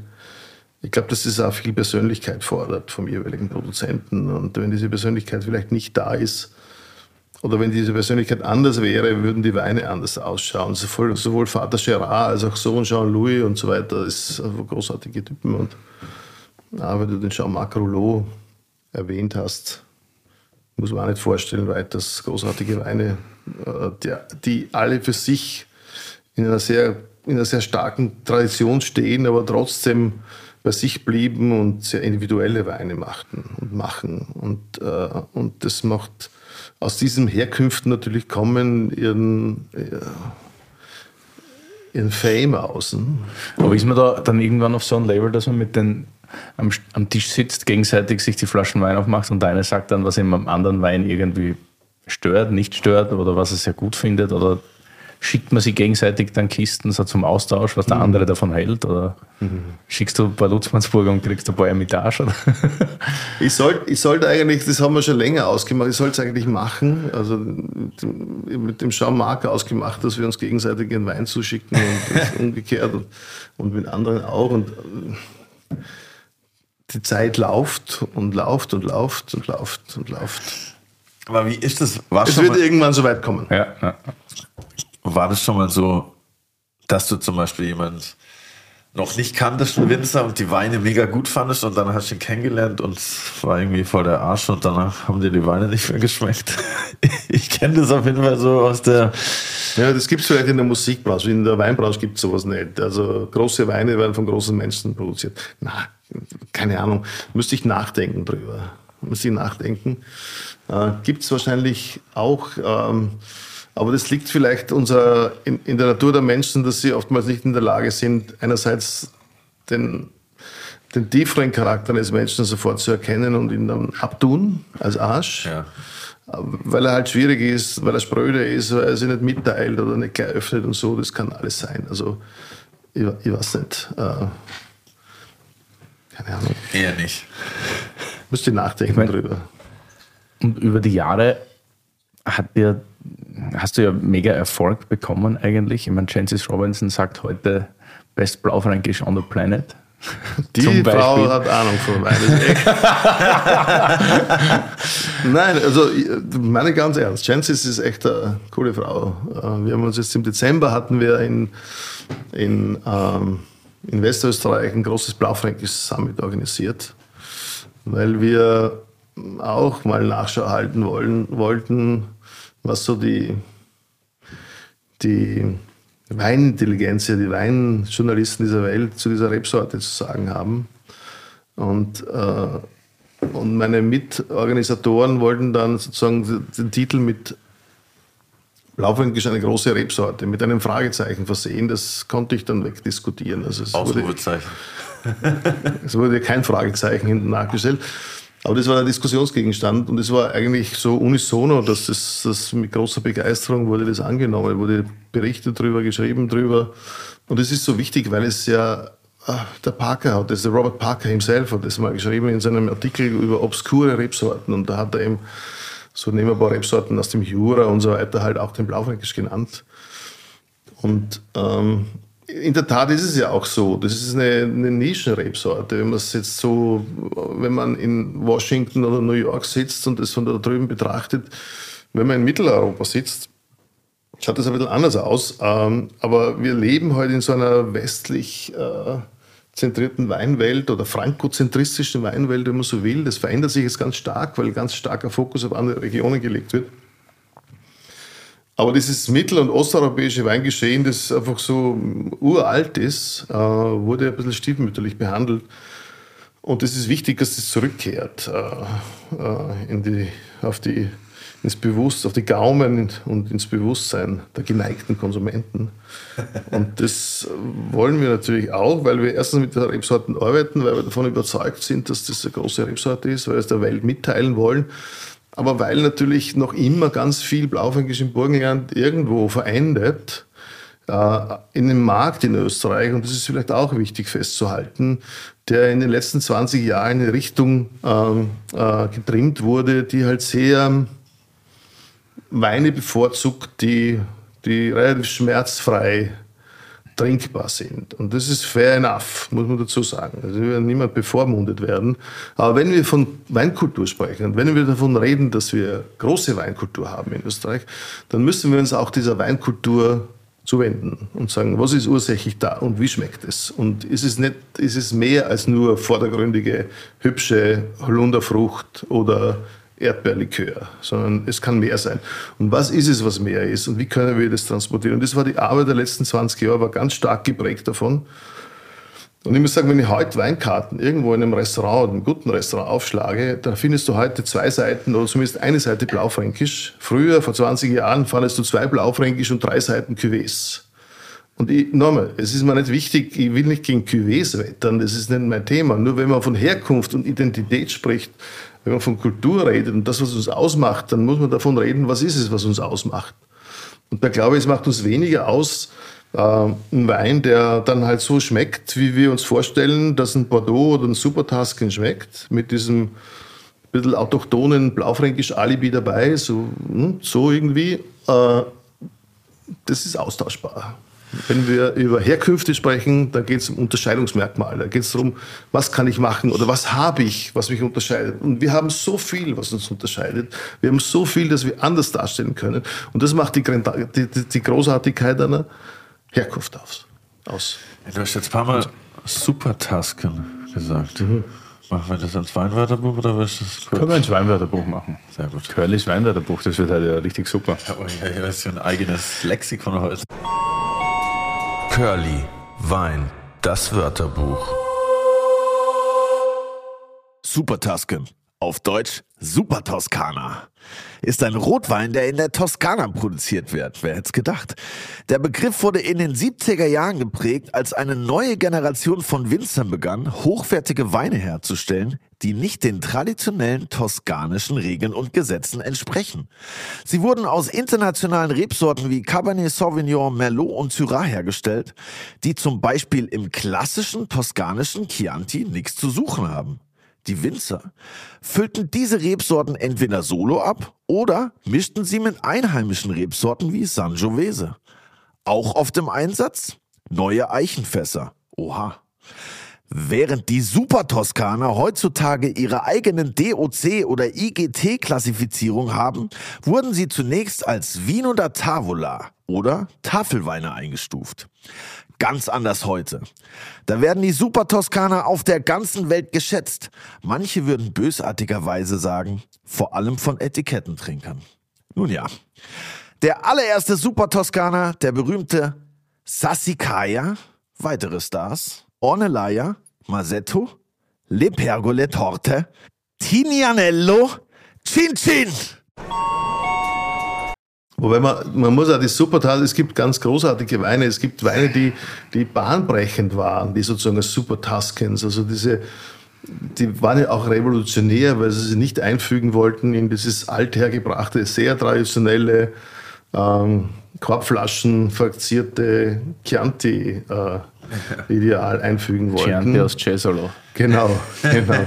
Das, das, und haben versucht, andere Wege zu gehen. Ähm, die teilweise natürlich Dinge begründet haben und erfolgreich waren, aber vielleicht nicht unbedingt immer nur Identitätsstifter waren. Ich habe da einen super Artikel gefunden vom Tagesspiegel aus dem Jahr 2009. Ich glaube, das erste Mal war er richtig krass mit einem 2.6er Lutzmannsburg Alte Reben beim renommierten Weinkritiker Robert Parker, ich glaube Schildknecht hat damals gekostet, ja. David, 95 Punkte für einen österreichischen Blaufränkisch. Und die, mir hat die Headline so gut gefallen. Blaufränkischer Wein, Seiteneinsteiger mit 95 Punkten. Der gelernte Croupier Roland Wehlich zeigt, dass im Blaufränkisch ein eleganter, großer Wein steckt. Diesen kann man jetzt auch in Berlin kaufen. 3.5.2009, Tagesspiegel. Ciao. Schön. Man kann den Wein immer noch in Berlin kaufen. Ja, das sei auch ja. erwähnt.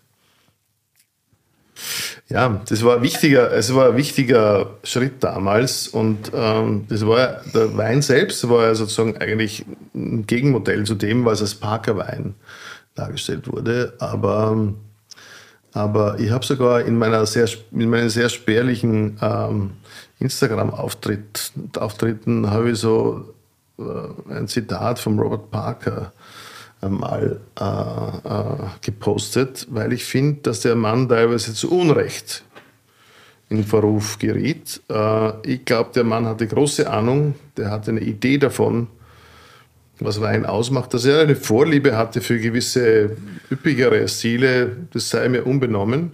Aber was mir immer gefallen hat, ist, du hast sofort, er hat sehr, wie soll ich sagen, äh, sehr geradlinig verkostet. Du Ja. wusstest, wenn ein Wein so und so viele Punkte hat, in etwa wie er schmeckt. Ja. Und das war super. Also er ist nicht hin und her gesprungen in seiner Bewertung, wie es heute manchmal der Fall ist. Genau. Und ich meine, dass dann eine ganze Generation an Weinmachern versucht hat, Weine zu produzieren, koste es, was es wolle, die sozusagen dem Mr. Parker gefallen, das ist nicht der Fehler von Mr. Parker. Na. Und in seinem Vorwort, äh, in seinem, auf seiner, ähm, in dem Vorwort zu seinem Bordeaux-Buch, ich glaube, das war das erste oder so, was gar nicht, steht, wenn ich das vorlesen darf, to those wine producers who consider quality, individuality, character, risk and sincerity of action to be of paramount importance. Das sagt eigentlich alles aus, was er will. Das, ist, das, kann, das kann ich 100% unterschreiben. Das ist das, was wir tun, das ist das, was wir darstellen wollen. Ähm, ob dann alle Winzer so risikofreudig, charaktervoll, individuell und sincere sind, aufrichtig. Vielleicht der nächste, den wir aus, verkosten. oder? Vielleicht der nächste, den wir verkosten. 2020 Chablis Premier Cru Monté de Tonnerre von der Domaine Bovisard. Mhm. Du trinkst gern Chablis. Ich trinke gern bestimmte Chablis, ja. Bovisard und Ravenot. Die gehören dazu, ja. Die gehören dazu. Aber das, das, ich glaube, diese Leidenschaft teile ich mit vielen Weinfreunden und äh, ich finde halt diesen, vor allem Dovisar, finde ich, das ist so, ich weiß nicht, das hat was fast Archaisches. Äh, das wächst auf Böden, die so speziell sind und ich finde halt, nachdem wir auf ähnlichen Böden arbeiten, ich finde das immer wieder da drinnen, was ich auch in meinen finde, in einer ganz anderen Auflösung natürlich, weil es eine andere Rebsorte ist und so weiter. Aber da ist eine Steinigkeit, eine Salzigkeit drinnen, da ist eine, das generiert Trinkfreude, das, das macht so unfassbar Lust auf den nächsten Schluck. Das ist- macht durstig fast, muss man sagen. machst durstig, diese, diese, diese. Ja, echt. Ja, aber das ist. Was gibt es mehr, wenn der erste Schluck zum nächsten, was gibt es Besseres, als wenn der erste Schluck zum zweiten Schluck einlädt? Und äh, es gibt natürlich Risiken dahinter, logisch. aber von dem Wein gibt es leider so wenig mittlerweile äh, auf den Weltmärkten, dass man da, also mit dem Wein, durch den Wein wird man nicht zum Alkoholiker. Schwierig. Schwierig, ja, es gibt so wenig. Aber er kann gut anfixen auf das, was kommen kann. Ich finde das sehr, sehr gut. Also, es ist halt so verglichen mit Ravenot, finde ich es immer ein bisschen schlanker, ein bisschen puristischer, oft ein wenig salziger. Ja. Ravenot zu Beginn immer ein bisschen behäbiger. Obwohl es, wenn es dann reif ist, kriegt es auch wieder diese Stringenz. Ich finde das auch immer ein bisschen saftiger, Dovisar. Also, man- wobei beide spektakulär sein können, also in, in ihrer Art, beide wunderbar reifen. Ähm, beide sozusagen das in sich tragen, was für mich außerordentlichen Wein ausmacht, um mal dieses Wort großer Wein zu vermeiden, weil das ist ja so ein bisschen schwierig. Was ist ja ein großer Wein? Die Frage wollte ich dir heute stellen. Oder eine große Rebsorte. Ja. Also es gibt ja natürlich immer so Parameter, ja, aber wer, wer, wer bestimmt das? Ne? Wer bestimmt es? Also am Ende die Menschen, die es produzieren und die Menschen, die es rezipieren. Und das Zusammenschau daraus. Äh, große Rebsorte tun wir vielleicht ein bisschen leichter, wobei das bisschen schwierig ist, weil dann zählen wir ein paar Rebsorten auf und weiß ganz genau, dass man jetzt eine Menge Rebsorten vergisst gerade. Also Rebsorten, die man halt nicht so an, am Schirm hat. Ich, es gibt so Rebsorten in Spanien, es gibt so uralte Rebsorten in, in Italien, es gibt so wahnsinnig viele alte Rebsorten in, in Osteuropa, die überhaupt niemand am Schirm hat. Äh, wie zum Beispiel ebenso Rebsorten wie Furmint, das jetzt wieder da ist, ähm, aber das mehr oder weniger verloren ging, ganz für den weltweiten Weinmarkt. Und, und eine Rebsorte ist, aus der jahrhundertelang die berühmtesten und teuersten, mit Abstand die meistgesuchten Weine der Welt produziert wurden. Wein der Könige, König der Weine hieß es in Tokai und ging einfach quasi fast verloren. Aber die Weinkultur lebt dort noch, das wird auch noch produziert. Das Paradigma hat sich verändert. Ähm, Es war damals mehrheitlich Süßwein. Süßwein ist, äh, wie es scheint, im Moment ein wenig aus der Mode, was erklärbar ist. Früher war Süß hoch im Kurs, heute gibt es Süß bis zum Abwinken ohne Ende. An jeder Tankstelle, in Form von Schokoriegeln oder whatever. Das war damals nicht so. Zucker war teuer. Äh, es gibt seit Anfang der 2000er starke Hinwendung in Tokai zu trockenen Weißweinen. Das finde ich eine super spannende Entwicklung. Ich glaube, dass man die, die Lagenklassifikation, die es dort gibt, äh, die auf Basis von Süßweinproduktion äh, gestaltet wurde, historisch, wahrscheinlich verändern muss, äh, weil trockener Wein ein anderes Thema ist. Und wenn ich trockenen Wein produzieren will, kann ich nicht auf Süßwein warten und dann sozusagen ein Hybrid daraus produzieren, sondern ich muss bewusst in diese Richtung produzieren. Das ist ein völlig neues Paradigma. Ähm, und äh, ich erwähne es jetzt zum Chablis, weil ich finde, äh, äh, als als, als, als Steigbügel, als Hilfeleistung für viele Konsumenten. Und ich bin bei Blaufränkisch oft gefragt worden, vor allem international, äh, als sie null Ahnung hatten, was Blaufränkisch eigentlich ist. Ähm, womit ich Blaufränkisch vergleichen würde. Womit hast du das denn gesagt? Weil ich, mir, mir fehlen die richtigen Sorten nie. Mir fällt da nicht mehr so viel Ich habe da, hab dann gesagt, irgendwo, wenn man das Dreieck äh, Pinot Noir, Burgund, äh, Syrah, Nordrhein und Piemont, Barolo oder Nebbiolo ne, Nebbiolo, ja irgendwo da mittendrin ist Blaufränkisch. Mich ist das immer dort, Bammer, wenn einer kommt und sagt, das kannst du vergleichen mit Barbera. Dann habe ich mir immer gescheißen. also wirklich zweitklassige Rebsorten aus dem Piemont. Ja, wobei ich glaube gar nicht, ja, dass ich das so sehr gern Barbera, also ich habe jetzt nichts dagegen, ja. aber da schätze ich Blaufränkisch tatsächlich besser ein. Ja, und das Interessante ist, äh, wenn sie jung sind, unterscheiden sie sich doch relativ deutlich. Ich habe den Eindruck, wenn die Weine reifen, also die genannten, dann entwickeln sie sich hin zu großer Ähnlichkeit. Also ich habe das immer wieder probiert mit gereiften Weinen aus diesen Regionen und da ist eine ganz große Parallele. Äh, einer der, einer der stärksten ähm, ähm, Ähnlichkeiten ist vor allem die Trinkigkeit, die Finesse, die Frische, äh, die Lust am Weitertrinken. Ähnlich wie man es jetzt gerade bei dem Chablis beschrieben hat, gilt es auch für die besten Weine aus dieser Region. Ein großer roter Burgunder hat große Trinkfreude, ein großer Barolo, wenn der 20 Jahre alt ist, hat einfach ganz großes, bereitet ganz großes Vergnügen. Äh, und man kann nicht aufhören zu trinken, weil es genial sein kann. Und da gibt es dann aromatisch, inhaltlich, strukturell äh, ganz starke Parallelen. In der Tat wollen wir weder das eine noch das andere produzieren. Äh, ich habe das ganz am Anfang auf meine Website geschrieben. Alles, was wir wollen, ist Blaufränkisch aus dem Burgenland produzieren, der genau danach schmeckt, nach Blaufränkisch und Burgenland. Also das mhm. war ein ganz klares Statement. Ja, aber es ist oft hilfreich, den Menschen irgendwie so eine Krücke in die Hand zu geben, um damit einmal so das Ganze einzuordnen zu sehen, wo komme ich hin und da können sie anhalten. Und eben, das ist auch bei diesen Weißweinen, für mich ist ein trockener Furmint von einem guten Terroir. Und wir reden hier mehr, mehrheitlich über vulkanische Böden, also vor allem Rhyolith ist ein großes Thema. Also ganz anders ist es in Chablis oder woanders. Also das ist nicht Kalk, sondern und, und aber trotzdem ist für mich in der Beschreibung ein, ein, ein spannender Docker, ein trockener Docker ist irgendwo pendelt sich ein zwischen einem Chablis in der Steinigkeit, äh, auch vor allem, wenn es dann reift, und einem Riesling, sagen wir mal, aus dem Rheingau. So, mhm. also sehr geradlinig und straight. Das ist das, äh, wo man das vielleicht verorten könnte. Tatsächlich kommt es von ganz woanders her, ganz aus dem Osten.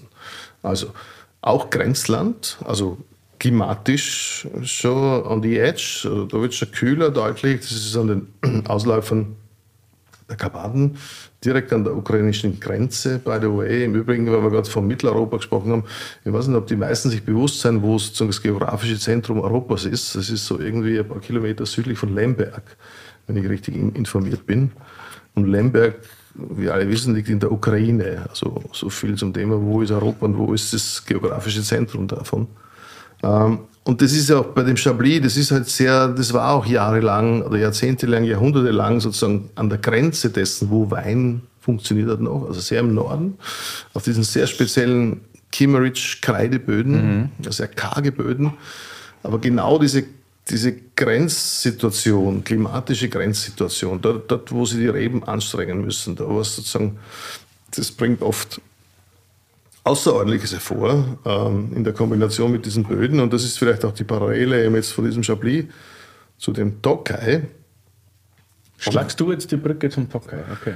Würde ich machen, ja. Ja, gut. Wir hupfen ein bisschen durch die Gegend. Wir könnten jetzt natürlich, ja, ich würde jetzt den Tokai probieren. Okay. Um dann sozusagen die beiden anderen zu nehmen, die wir noch im Petto haben. Ach so, meinst du? Okay, sehr gut. Gefällt mir gut. Gefällt mir gut.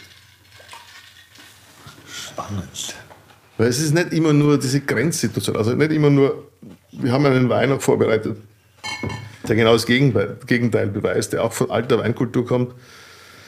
Ähm, das aber jetzt nicht klimatisch nördlich und kühl und grenzwertig ist, sondern genau das Gegenteil. Aber wieder auch ein Extrem irgendwo darstellt. Dazu später. Wir halten den Gedanken kurz. Ich muss nur kurz nochmal zu dem, der gerade mit Luft extrem aufmacht und unglaublich gut ist. Äh, bist du manchmal, ertappst du dich selber ein bisschen als Etikettentrinker? Jetzt unbewusst gesagt, gestern war der Marcel Rivis bei uns, ganz liebe Grüße. Und wir haben eine tolle Burgunderverkostung gemacht mit unter anderem Bonneau de Meurtre, Olivier Leflèvre und so weiter. Und wir haben selber schon gesagt, dass wir uns gegenseitig dann oft so Weine geben mit einer tollen Etikette, wo wir vielleicht was anderes einfüllen. Und dann beginnst du selber im Kopf, wenn du die Etikette siehst, dir den Wein schön zu reden. Mhm. Mhm. Verstehst du? Aber es ist vermeintlich großer Wein, weil kommt von einer super Domain. Zu Recht argumentieren. Und dann ne? so, ja, richtig, zu Recht, ja, genau. So mhm. wie wenn du einen super Abend in einem Restaurant hast, du bestellst da tolle Flaschen Wein, mhm. laut Karte, laut Etikett, laut Preis.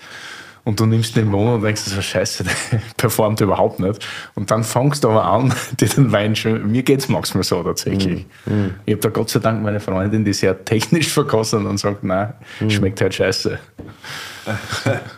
Ich glaube, dem entgeht niemand, weil wir einfach in einer Welt leben, die ganz stark geprägt ist von Oberflächen, optischen Reizen, Brands, also wie wahrscheinlich keine Generation vor uns von Brands gesteuert sind. Werbung ist so massiv wie nie zuvor und das funktioniert hier auch. Wir sehen Etikett und haben eine gewisse Idee dazu.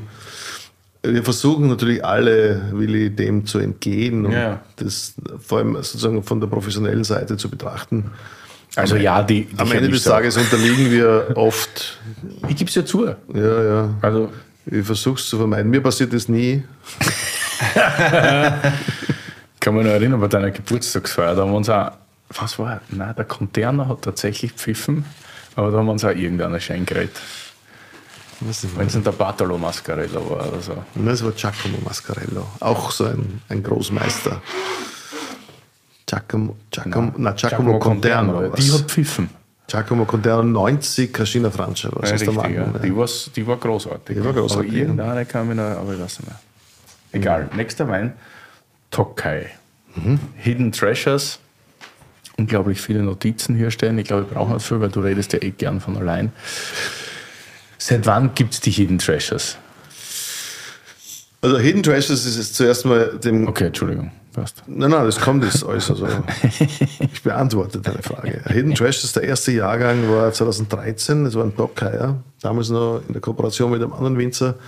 Ähm, äh, allerdings 13, 14, 15 wurden drei Jahrgänge produziert und alle drei Jahrgänge kamen dann erst 2016 auf den Markt. Ähm, dann kam, 2016 kam dann auch Schomlo dazu und 2017 haben wir dann an Balaton zu arbeiten begonnen.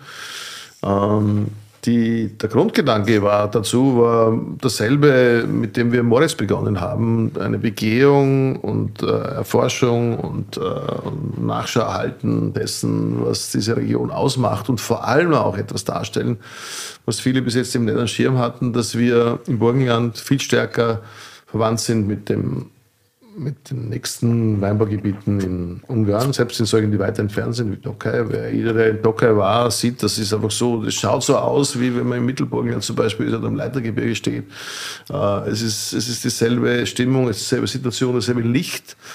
Ähm, und das ist etwas, dem wir halt, äh, wo wir auch herkommen im Grunde genommen. Und ich finde, das Burgenland wäre sehr gut beraten, wenn sie sich auf seine Wurzel besinnen würde und nicht immer so tut. Und das Burgenland war ganz stark geprägt davon, dass es sich an Strukturen und an Konzepten anhielt, die nichts mit dem zu tun hatten, wo wir herkommen. Was ich auch verstehe bis zu einem gewissen Grad, weil keiner wollte nach Osten schauen, keiner wollte über den eisernen Vorhang, was sprichwörtlich finster wurde. Äh, und, und, das hat niemand interessiert. Wir waren gerade noch im Westen und, und die Perspektive hat, ging nach Westen. Deshalb ging die Perspektive nach Deutschland oder nach Bordeaux oder nach was auch immer. Interessanterweise dann war es halt Bordeaux und nicht Burgund oder Biermont, die viel mehr Parallelen zu uns hätten, äh, was die Betriebsstruktur, was die Rebsortencharakteristik, was viele Dinge betrifft. Man wollte nach Bordeaux, das nichts mit Burgenland zu tun hat. Eine, eine herrschaftlich Großgrundbesitzer äh, naja, Schlosssituation. Mit, teilweise mit Mittelburgenland hat das ja schon wieder was zu tun.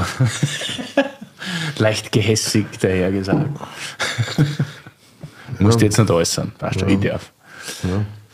Also, das ist interessant. Also, wir sind gut beraten, unsere Unterscheidungsmerkmale, ich habe es glaube ich schon mehrmals gesagt und ich werde es heute noch mehrmals sagen, unsere Unterscheidungsmerkmale zu betonen und nicht versuchen, es allen recht zu machen. Nicht immer schielen nach des Nachbars Gartenkirschen, sondern die eigenen anschauen, den Stein umzudrehen vielleicht, wo dieser Kirschbaum wächst und zu überlegen, wie so unsere Kirschen anders schmecken als die anderen, was der Vorteil sein kann. Wie kann man aus diesem, aus diesem Anderssein einen, seinen, seinen Fuß in die Tür eines Marktes bekommen. Es gibt so viele Menschen, die interessiert sind. Man muss sie nur finden, man muss hinausgehen.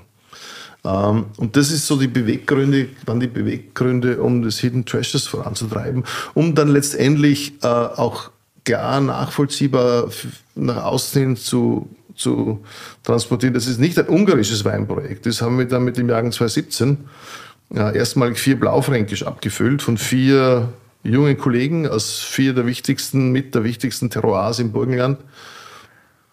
Mit dem Christoph Wachter-Wiesler, äh, im Südburgenland, bewusst nicht am Eisenberg, sondern in Deutschschützen, weil ich finde, mhm. dass Deutschschützen dann immer wieder so in der neuen, im neuen Terroir Wahnsinn und das, alle reden von Mineralität und Ding und alle reden von Kalk und von Schiefer und dann findest du es zwar am Berg, aber oft im Wein nicht.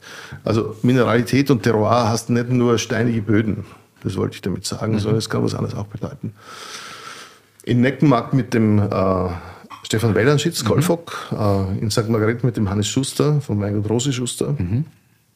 Und in Breitenbrunn am Leitergebirge auf Kalkböden mit Lichtenberger González. Wirklich, das kenne ich noch gar nicht. Ja, ja das war 2017 der erste Jahrgang. Wir haben jetzt 2018, äh, kommt jetzt gerade am Markt äh, die äh, St. Margareten und den Breitenbrunner, also Leiterberg und Osterberg abgefüllt.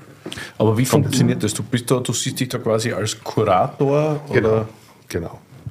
Also je nachdem und Situation, wir haben in Ungarn teilweise viel verändert, was jetzt Weinbergarbeit, was Sortenselektion, was Ausbau, was Blending vor allem betrifft. Also da bin ich sehr involviert in dieses Tun.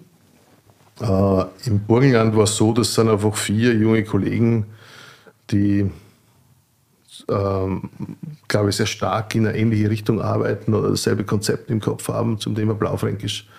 Da ging es eher darum, dass man einen Wein einfängt, der sozusagen mustergültig einerseits das, die jeweilige Herkunft einfängt und gleichzeitig war es auch der Versuch, ähm, weil die Weine heißen dann im äh, Deutschschützen, Neckenmarkt, Breitenbrunn, St. Margareten, um diese Idee der Dorflagen. Mhm. In, in Frankreich nennt sich das dann Village äh, darzustellen. Was eine sehr schlüssige Geschichte ist. Was es dann später vielleicht auf ein Thema bringen wird, das äh, äh, extrem wichtig ist für die Zukunft des Burgenlandes. Nämlich, wie gestalten wir unsere Herkunft? Und das war auch ein starkes Problem, äh, unsere Darstellung der Weine. Also, als ich mit Moritz begonnen habe, was mache ich, wo gehe ich hin, wie sollen die Etiketten ausschauen, wie soll die Etikettierung aussehen, weil es einfach die Nomenklatur nicht gab. Was es gab, waren so alte Geschichten. Ähm, und die Bezeichnung alte Etiketten, also die Weine hießen dann Neckenmarkter und Ockauer und Ruster und St. Margaretner und Appelkloner Eisenberger. Und, und Eisenberger und Lutzmersburger das war so in, und, und hießen auch dann über die Grenze, also jetzt ins Niederösterreichischen Heiligensteiner und Brünnerstraßler und so weiter. Ähm, und das die hießen auch so in Ungarn. Da gab es ja den Schomlauer oder den Plattenseher. Nicht nur den Nockerl. Nicht nur den Nockerl, sondern das, und das ist so die Bezeichnung von uns. Das gibt es ja im Ungarischen noch. Also wenn da steht Schomloi mit dem I hin, das heißt eigentlich übersetzt, ich hoffe, ich sage jetzt kein Blödsinn, aber so wurde es mir gesagt, weil mein Ungarisch ist leider zu schlecht, um das wirklich zu überprüfen. Das heißt dann genau das Schomlau. Das wussten wir. Und diese Dorflagen waren ganz, also an denen, an denen haben wir uns angehalten. Die Herkünfte, die wir hatten im Burgenland, also dieses Neuse, das Neuse Hügelland und Mittelburgenland, Südburgenland, das war einfach dieser ganzen Bezirksgrenzziehung in diesem Rumpfland. Das Burgenland war ja sozusagen ein Rumpfland, war nur ein Teil dieses ehemaligen Deutsch-Westungarns, in dem leider oder halt dann alle Städte auf der anderen Seite der Grenze verblieben. Also die ganzen Städte, die sozusagen entlang der Grenze von Norden nach Süden, also Wieselburg und Ödenburg und Steinermanger und Günz, die sind alle direkt an der Grenze, aber halt in Ungarn. Und das waren aber die Vororte, die ja. meisten damals alle deutschsprachig, die blieben alle in Ungarn. Und das war halt ein Problem. Das Burgenland war ein schmaler Landstrich, ähm, der, das war ein Land ohne Städte. Die Hauptstadt Eisenstadt war ein Dorf damals, ist heute noch im, ähm, im internationalen Kontext eine kleine, sehr, sehr kleine Stadt. Also irgendwer hat jetzt den ähm, Slogan erfunden, die kleinste Großstadt der Welt. ich versuche es immer noch zu verstehen. Also Ober, es Ober war das von der Fläche, glaube ich, sogar größer als, als, Eisenstadt. Aber es war einwohnermäßig. Also, das war mein Eindruck hat in Eisenstadt. Was ich aber sagen will, dass wir Burgenländer... Wie, wie viel sind Sie in Eisenstadt? Ach, ich glaube 14.000, 15.000 oder so. Ich glaube auch nicht viel mehr. Ja, ich, hätte jetzt gesagt, ich hätte jetzt gesagt 25 oder so, mm, aber ich mm, weiß nicht sicher. Ja gut, es gibt viele Dörfer herum, also, aber das ist auch das Problem liegt darin, dass der öffentliche Verkehr so schlecht ist. Es gibt noch immer keine gescheiten Zugsverbindungen. Also äh, sie bauen zwar dran, aber sie bauen seit Jahrzehnten. Und das ist aber auch die Situation, dass das in Ungarn war und dass das Burgenland verkehrsmäßig in Österreich noch nicht angekommen ist. Wenn du von Eisenstadt nach Jennersdorf im Süden fahren willst mit öffentlichen Verkehrsmitteln, da bist du schneller, glaube ich, in Salzburg oder in Innsbruck. Ja, es ist eine Vollkatastrophe teilweise. Also es ist noch immer so diese alten Strukturen. Was ich aber sagen will, und das ist ganz wichtig, dass wir Burgenländer äh, mit großer Freude Burgenländer sind und dass wir, dass wir, dass die Burgenländer wirklich was geschaffen haben und zu sich stehen und gerne Burgenländer sind. Und das ist ein sehr spezielles Land, genau an dieser Grenze. Da gibt es ja diese Bruchlinien, also genau zwischen dort, wo die Alpen aufhören, wo die, wo das, die tiefe Ebenen anfangen, dort, wo so die Sprachbarriere ist. Also dort, wo ganz viel Reibung passiert, ganz viel vulkanische Aktivität da auch entlang dieser Bruchlinien, dort, wo viel Reibung passiert, entsteht auch Spannendes. Und das ist ein Land, wo ganz viel Spannendes besteht. Die Burgenländer sind unfassbar gastfreundliche Menschen, offene Menschen. Ähm, aber sie haben es nicht so leicht gehabt die letzten 100 Jahre und jetzt äh, schauen wir freudig auf die nächsten 100 Jahre und schauen, was passieren wird. Äh, wir sollten zu dem, und das ist sozusagen mein Dings, noch einmal, wir sollten noch mehr zu dem stehen, was uns ausmacht, vor allem was die Weine betrifft. Wir haben ganz Großes anzubieten, auch wenn wir nur ein ganz kleines Land sind, das keine Städte, Wir könnten ja im Abspann noch ein paar Burgenländer Witze erzählen. Oh, Nein, ich bin ja deiner Meinung. So, viele wissen ja gar nicht da in Deutschland, dass ich Steirer bin, sondern weil ich immer so toll vom Burgenland rede und generell von meiner Seite, ja vom Eisenberg und vom Blaufränkisch, glauben ja viele, ich sei Burgenländer. Ich bin tatsächlich so fast auf der Grenze zur Welt gekommen. Steiermark, Burgenland. Und das stimmt ja. Jetzt haben wir aber Tokai und unter Tokai stellen sich wahrscheinlich 90 Prozent unserer Hörerschaft was anderes vor, als das, was wir im Glas haben. Wir haben nämlich was komplett Trockenes im Glas, was sehr im Moment in der Nase aromatisches, am Gaumen aber gar nicht. Am Gaumen ist es sehr fest, hat einen super Grip, eine hohe Säure. Vom Körper ähnlich tatsächlich wie der Chablis, muss ich sagen. Was Steiniges, oder? Ja, ist ein Jahr jünger, muss man dazu sagen. Also es hat ein Jahr Flaschenreife macht dann viel aus, also betont vor allem dieses. Also 2021 Tocker Hidden Treasures uh, featuring Gerge Philipp. Mhm, genau. Ist das richtig? Okay. Das ist der Winzer, der das macht unter deiner genau. Schirmherrschaft oder wie man das Gerge ist ein, war der ehemalige Kellermeister von Diesenokö und hat dort aufgehört und macht jetzt äh, gemeinsam mit seinem Vater auf kleiner Fläche ähm, paar sehr alte Rebstöcke, die er da pflegt. Und das, äh, wir haben uns äh, mit 2019 haben wir dann begonnen, den ersten Fuhr abzufüllen, den Docker abzufüllen. Und der Gerger ist ein großartiger Weinmacher, äh, junger Mann, der eine große Zukunft haben wird in dieser Branche. Ähm, und der sozusagen getragen ist von demselben Gedanken, der mich die letzten 30 Jahre bewegt hat äh, herauszufinden, was substanziell da ist und was das ausmacht, äh, warum solche Weine in das, in das Glas kommen dann. Ähm, ich finde, das hat eine Parallele, ja, das stimmt. Also diese Steinigkeit, vor allem wenn es dann reift, kriegt es einfach so eine flintstonige, noch größere Salzigkeit, als er jetzt schon besitzt. Wahnsinnig animierender Wein. Ganz große Eleganz, es bewegt sich alles so in einen weißfruchtigen, hellgelben Kontext. Sehr fruchtiger, ja. ja. Es erinnert mich fast an die, wir hatten hervorragende Vormint mit dem Michi Gross oh, stimmt, von ja. Gott Vino Gross aus Slowenien. Slowenien. Das war stimmt. großartig. Mhm. anderes Terroir hier. Ja. Auch das ist Pannonien da unten. Das sind die letzten, auch die letzten Hügel, bevor es dann in tiefe Ebene geht. Also das ist ja unserem sehr verwandt, vielleicht klimatisch ein bisschen anders noch. Ähm, ja, super spannend. Generell ist Toka, glaube ich, sehr interessant, weil Toka ist, glaube ich, so ziemlich das älteste Weinanbaugebiet der Welt, würde mir jetzt ein. Also in, in Form einer AOC. Ich glaube, da sind so 25 bis 30 Weinbaugemeinden dabei, hat in etwa zwischen 5.000 und 6.000 Hektar und ist nur weiß. Oder gibt es auch rot? Ich glaube, es, glaub, ist, es ist nur weiß ja. Mhm. und eigentlich süß. Ne? Und ich glaube, so die ersten waren, wenn man Sepsi kennt, das einmal getrunken hat, dann, das war so damals irgendwie das? Aushängeschild. Istvan Sepsi.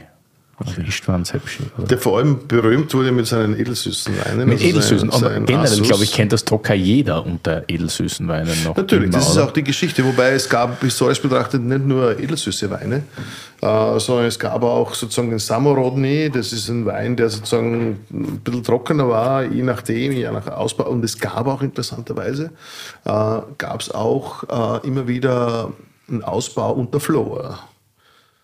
Also Florhefe, Das weiß ich zum Beispiel nicht. Lexikon, oder? Haben wir schon gehabt? Habt ihr gehabt? Gut. Jawohl. Alright. Ähm, das gab es dort auch. Also es gab alle möglichen Variationen. Aber wie gesagt, es ist jetzt Süßwein, ich finde noch immer für mich ist das mit das Größte, was es an Süßwein auf dem Planeten gibt. Diese Kombination aus, ähm, aus der Konzentration, aus dieser sehr spezifischen Rebsorte. Es gibt äh, alles getragen von Furmint. Es gibt dann noch zwei Rebsorten, die Verwendung fanden im edelsüßen Bereich. Harschlevelü, der Lindenblättrige und Lindenblättrige. der Muscatella.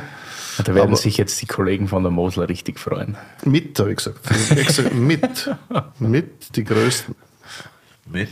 Ich habe es auch gehört. Ich habe es auch gehört. Wir haben es auf Ja, Band. ich fände es gut, wenn du das nicht gesagt hast. Mit die größten. Nein, weil es nicht, ich glaube bei Definition, das ist eine Geschichte, die man schon diskutieren muss. Ich glaube, bei Definition gibt es nicht den größten Wein. Also theoretisch dürfte es auch keinen 100-Punkte-Wein geben. Ich hoffe, dass die Weinjournalisten mir jetzt nicht bestrafen werden und dann nicht mehr, mehr 100 Punkte geben. Aber theoretisch ist es die Perfektion. Der Heiner Lobenberg gibt da 102.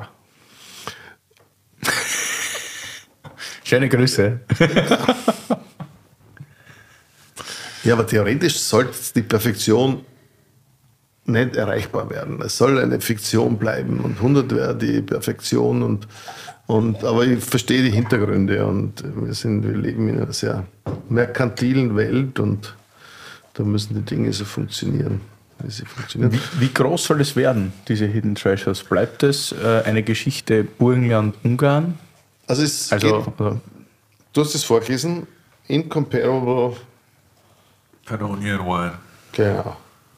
Also, es geht darum, diese pannonische Pannon. Weinwelt darzustellen. Also das ist eine starke Klammer. Ich finde, dass diese, den Begriff gibt es ja an sich nicht. Also ich würde sagen, das beginnt dort, wo die Alpen zu Ende sind und geht dann so entlang des Karpatenbogens, dieser tiefe Ebene, also dieser, da, da in dem Bereich. Ähm, äh, das, ist ja, das ist eine Weinwelt für sich. Ich finde, es hat eine ganz eigene Charaktereigenschaft, ganz eigene Rebsorten äh, deren herausragenden, herausragende äh, ähm, Exemplare Furmint und Blaufränkisch sind. Das, sind. das sind die zwei spannendsten Rebsorten, wie ich meine. Und da gibt es eine ganze Reihe an anderen Rebsorten, die ähm, auch super spannend sind. Äh, wir versuchen das damit darzustellen. Wir versuchen unsere Welt, unsere Weinwelt darzustellen im Grunde genommen. Das, was uns ausmacht. Wir versuchen nicht hinauszugehen und Parallelen zu finden, irgendwo anzudocken, sondern ganz klar und deutlich zu sagen, das ist das, was wir sind. Unvergleichbare Weine aus einem bestimmten Gebiet zu schaffen. Uncomparable Pannonian Wines, das ist das Thema. Äh, Und da gibt es natürlich überhaupt kein Haltmachen vor nationalen Grenzen. Es gibt ja, da steht ja auf den Etiketten, gibt so ganz leicht nur, sieht man Heat, also sozusagen Ja. das englische Wort für versteckt, verborgen. Aber Heat ist auch das ungarische Wort für Brücke. Also eine Brücke schlagen über nationale Grenzen, die äh, aber nur eins im Sinn haben, sozusagen eine Weinwelt, eine Kulturwelt darzustellen. Da gibt es keine politische Botschaft dahinter, gar nicht. Also genau im Gegenteil. Es geht ausschließlich um das Thema Wein und den Versuch, äh, Kultur lebendiger. Da hätte der Herr Orban wahrscheinlich auch keine Freude damit, nicht? Wer? Wer? Gab es da nicht jemanden?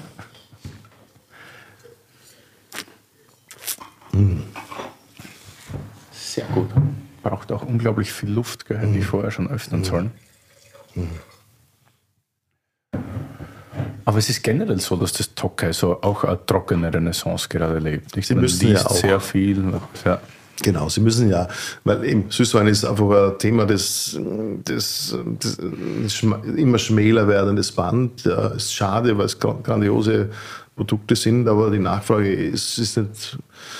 Äh, ich hoffe, dass es das weitergeben wird, dass es nie aufhört. Ähm, aber es ist zwangsläufig, muss ein Gebiet wie Docker, das über die Fläche, die du schon genannt hast, und sogar ein bisschen größer verfügt, müssen sich auseinandersetzen mit der Thematik. Und es geht eben nicht, wie vorher gesagt, dass man sozusagen einen Hybrid entstehen lässt und macht dann, hm, man muss sich klar hinwenden und sagen, ich will das oder das. Und ja, ich glaube, dass sie gut beraten werden, wenn sie dann äh, gewisse Dinge neu begehen und neu äh, überlegen, was die Produktion von trockenen Weinen und von edelsüßen Weinen betrifft. Äh, Beides ist nebeneinander machbar und möglich und muss auch so sein.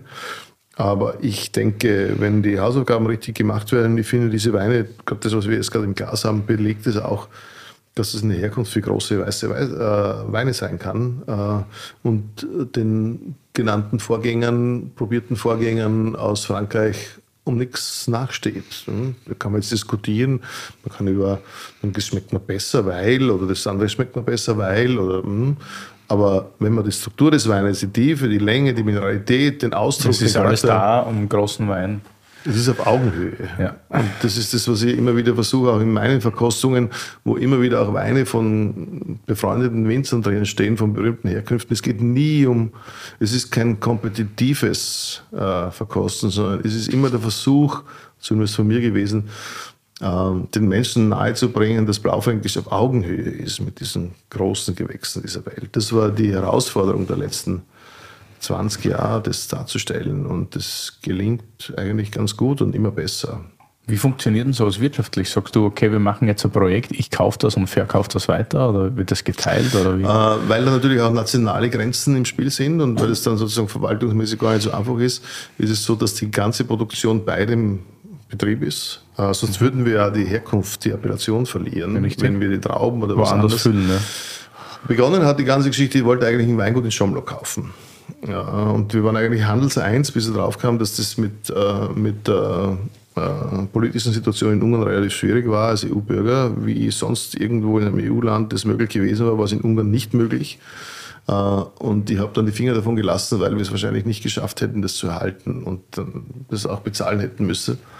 Und dann ist dieses Konzept entstanden mit Hidden Treasures. Äh, Und das ist ein Konzept, das, wie sich herausstellte, großartig ist, weil äh, die Kooperation mit den Winzern fantastisch ist. Also ich muss nochmal sagen, im Moment sind es M3 in Ungarn, der Gerge Philipp, ein junger Weinmacher, der große Zukunft hat. Ähm, Der Tamas Kisch in Chomlo, ähm, der schon länger ansässig ist, ein, ein wenig älter ist, aber noch immer jung, wie ich sagen würde, ein super Typ ist. Ähm, und dann die Villa Tollnay, die einem Schweizer gehört, dem Philipp Oser.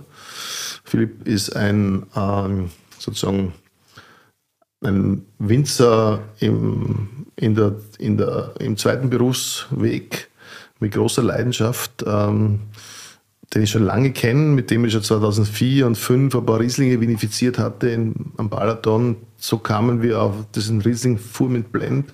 Da gibt es eine schöne alte Tradition mit Riesling, deutscher Riesling in dem Fall. Ähm, am Badajonik-Berg, also auch vulkanisch teilweise, aber in den unteren Lagen hast du auch eben diese Sedimentationsböden vom Panonischen Meer wie im Burgenland, also Kalk, Kalksand. Äh, super spannendes Terroir. Die Chances Robinson, um die nochmal zu nennen, hatte den Wein letzte Woche als Wine of the Week nominiert und hat das echt eine Hymne, Hymne gesungen über den 2020er. Ähm, Gibt es heute Abend beim jetzt schon legendären Balaton und Gulaschabend in der Freundschaft. ne? Also vor ein paar Wochen für alle Hörerinnen und Hörer. Das klingt gut. Gute Kombi. genau.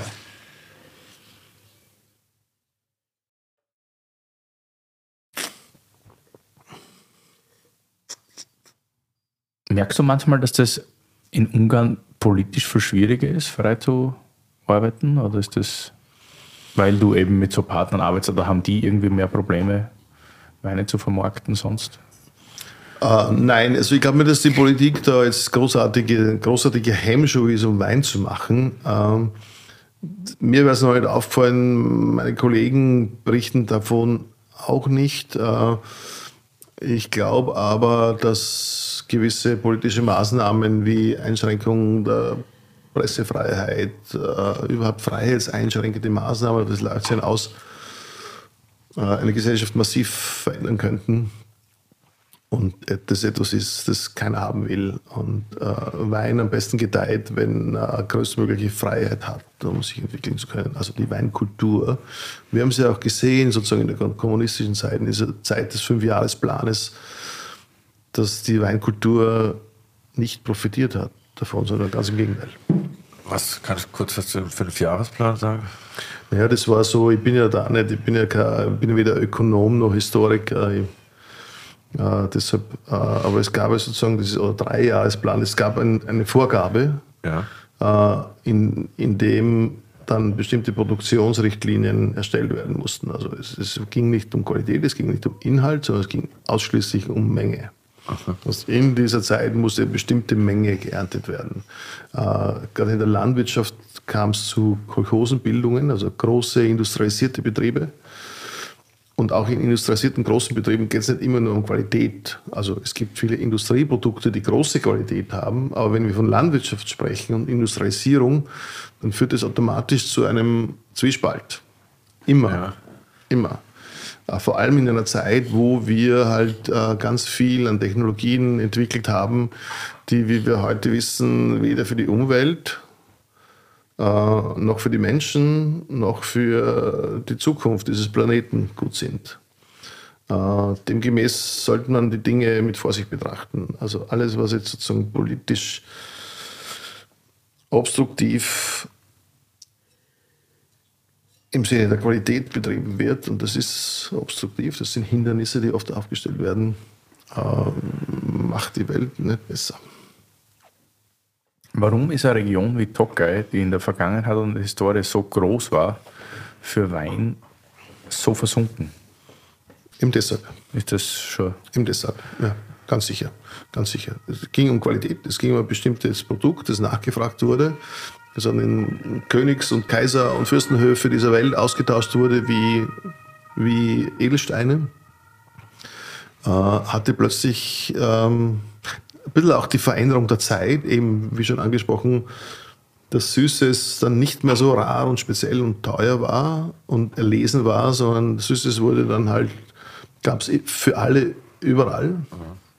Die Befriedigung des Hungers nach Süßem sozusagen wurde, wurde auch dann industriell äh, bestillt und dadurch war das jetzt nicht mehr, mehr so hoch im Kurs.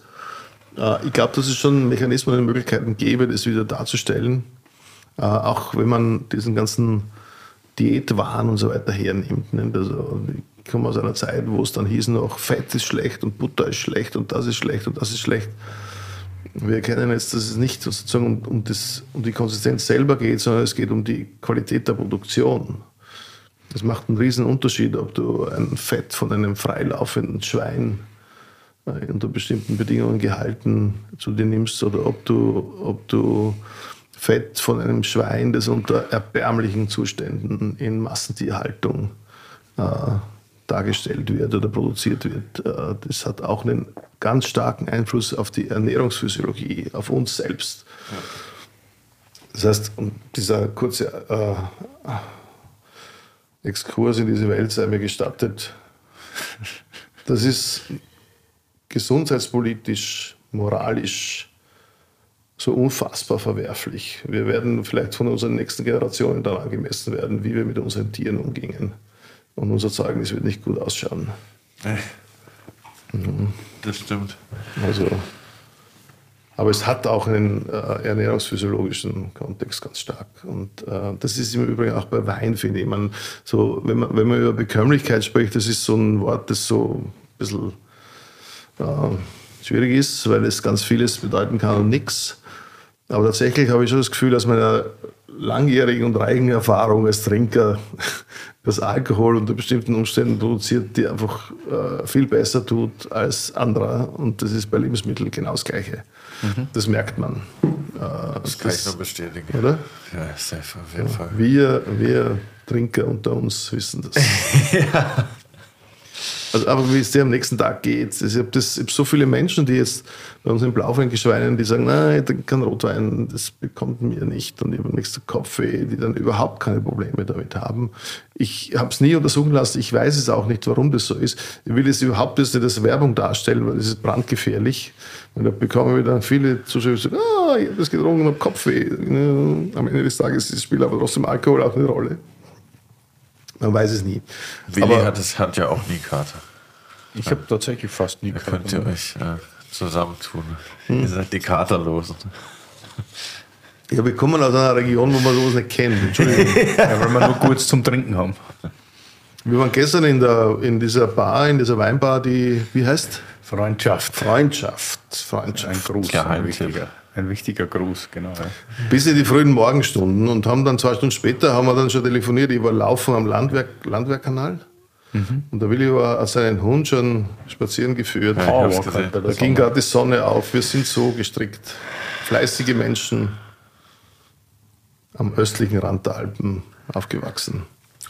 Ich bin immer tot auf jeden Fall. Ist dir, ist dir jetzt, kurz vor deinem, wie wir jetzt wissen, vor deinem 60. Geburtstag, ich freue mich schon auf die Party, äh, auch wichtig mit diesen Hidden Treasures irgendwas zu hinterlassen oder was zu zeigen? Oder bist du immer noch der, der selber für sich experimentiert, so wie bei Moritz damals? Oder gehst wir du da schon über um Legacy jetzt, oder?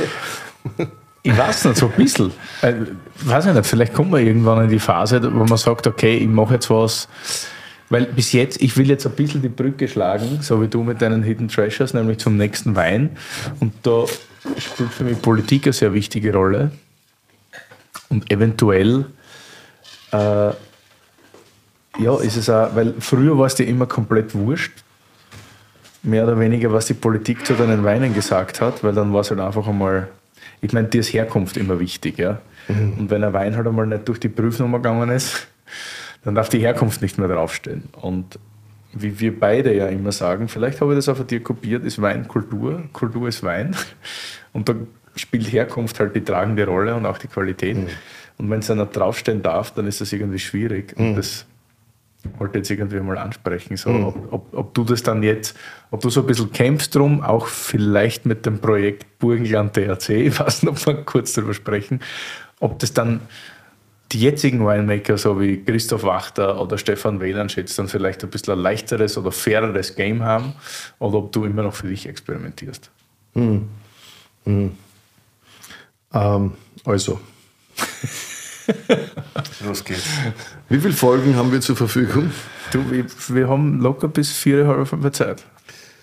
Ähm, es wäre gelogen, wenn ich sagen würde, das interessiert mich alles überhaupt nicht. Ähm, es wäre prinzipiell falsch, weil wenn du versuchst, Weine zu machen, die Herkunft darstellen, die eine Identität haben und, äh, und dadurch ausschließlich äh, in diesem bestimmten Bereich wachsen, wo sie wachsen, und das habe ich mir selber ausgesucht. Wie gesagt, ich habe sozusagen nicht nur im Land leben, sondern aus dem Land zu schöpfen und zu leben und ein Leben äh, zu bereiten. Ist einem das wichtig, äh, dass die Dinge in die richtige Richtung laufen. Aber es gibt wahrscheinlich hunderte Winzer, die das anders sehen und denen es genauso wichtig ist, dass es in die Richtung läuft, wie sie sich das vorstellen.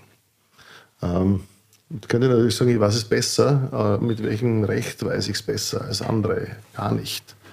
Wir haben unsere Erfahrungen gemacht und wir haben jetzt äh, in den letzten 20 Jahren unglaublich viel Feedback bekommen aus der ganzen Welt. Also wir exportieren unsere Weine in 35, 40 Länder. Ähm, ganz unterschiedliche Kulturen, ganz unterschiedliche Charaktere, unterschiedliches Essen. Ich habe gemerkt, dass die Art von Wein, die wir herstellen, unglaublich vielseitig ist, was äh, Essensbegleitung betrifft. Es funktioniert äh, mit südostasiatischen Gerichten, es funktioniert mit, sogar mit Sushi, wie mir die Japaner dann äh, erzählt haben. Ähm, das ist für mich sozusagen ein, ein Indiz mal, dass das so nicht so falsch ist. Ähm, das zweite Indiz, äh, was wir versuchen darzustellen, ist Herkunftscharakter.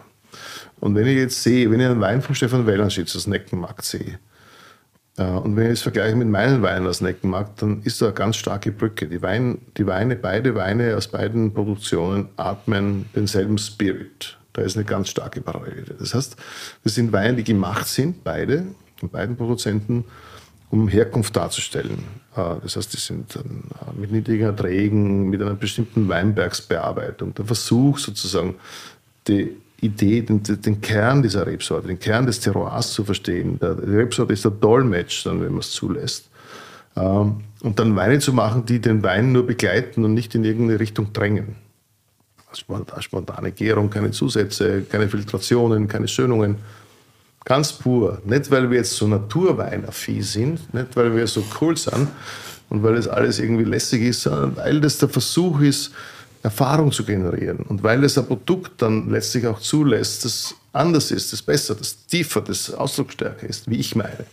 So, und das alles ist belegt dafür, wenn ich dann so aus verschiedenen, mit ähnlicher Gedankengrundlage Weine produziere, aus derselben Region, die dann eine ganz starke Parallele haben, dann ist es Ausdruck einer Herkunft, die meines Erachtens stimmt. Und wenn es dann von der Weltpresse äh, versammelt als großer Wein tituliert wird, whatever it is, oder hoch bewertet wird, oder das äh, unisono äh, als hochspannend dargestellt wird, dann hat es eine Wertigkeit, wie ich meine. Also ist nicht so, dass wir erfunden haben, weil es wir sind, sondern wir haben ganz viele Menschen, die uns das bestätigen. Äh, und die auch bestätigen, äh, das hat der David Schildknecht in seiner ersten Kritik geschrieben, das ist ein Wein, den er so, den er so in seiner Karriere noch nie probiert hat. Hat er immer so geschrieben? Ich dachte, der hat immer nur in sein Diktaphon geredet. Ja, ja, hin und wieder hat er geschrieben dann auch. doch, doch, doch, doch, doch, doch. Er hat das schon, das schon zu Papier auch gebracht. Ähm, und, und das ist ja auch ein Beleg dafür, dass das eine ganz starke Eigenart, eine ganz starke Individualität darstellt. Und wenn man all das zur Verfügung hat, dann sollte man es tun. Das ist eine Riesenchance. Und deshalb bin ich der Meinung, wir werden sehr gut beraten, würden wir uns auf das Thema Burgenland, alle gemeinsam im Burgenland, äh, äh, übereinkommen und gemeinsam Burgenland transportieren, weil es speziell ist, weil es außerordentlich ist und weil wir, und weil, wenn wir über DRC sprechen, über Herkunftsappellationen, äh, da geht es ja immer um Unterscheidbarkeit. Es geht ja immer um den Unterschied. Es geht ja nicht darum, dass wir was machen, das dann möglichst so schmeckt wie irgendwas, sondern es geht darum, dass wir etwas haben, das sich unterscheidet. Eine Herkunft sollte sich unterscheiden. Eine Herkunft ist dann spannend, wenn es unique ist, wenn es individuell ist, wenn es außerordentlich ist. Und nicht, weil es besonders ähnlich schmeckt zu Bordeaux oder nicht, weil es besonders ähnlich schmeckt zu auch Burgund oder was auch immer, sondern weil es nach uns schmeckt. Und das nach uns schmecken, das müssen wir darstellen. Und darum geht es meines Erachtens bei Appellation. Und wenn wir es schaffen können, sozusagen, was es bis jetzt nicht gibt, weil jetzt haben wir sozusagen in einer Ruck-Aktion unterschiedliche Dinge herausgenommen, extrapoliert, das zu sonderbaren Stilblüten geführt haben, dass es Winzer gibt, die dürfen ihre Weine nicht als DRC verkaufen, die dürfen nicht gefördert sind, weil sie gar nicht in der Lage sind, diese Weine herzustellen, weil gewisse Parameter eingeflogen wurden, die teilweise sinnlos sind oder teilweise sozusagen aus dem Himmel heruntergepflückt worden sind. Zweigelt hat ein eigenes DRC. Zum Beispiel. Zum Beispiel. Also okay, das gibt's ja. Das, das es ja. Ja, was, es ja. ist vorhanden. Die sollen ihren Zweigel dort machen, wo sie ihn machen. Sie sollen auch so machen, wie sie ihn machen. Ich bin der Meinung, man soll die Menschen nicht irgendwie äh, belehren und sagen, du darfst nicht, sondern das muss so und so sein. Wenn ihnen das schmeckt und wenn es einen Markt gibt, soll sie es machen, dann ist es fair, dann gibt es was. Und du kannst nicht alle.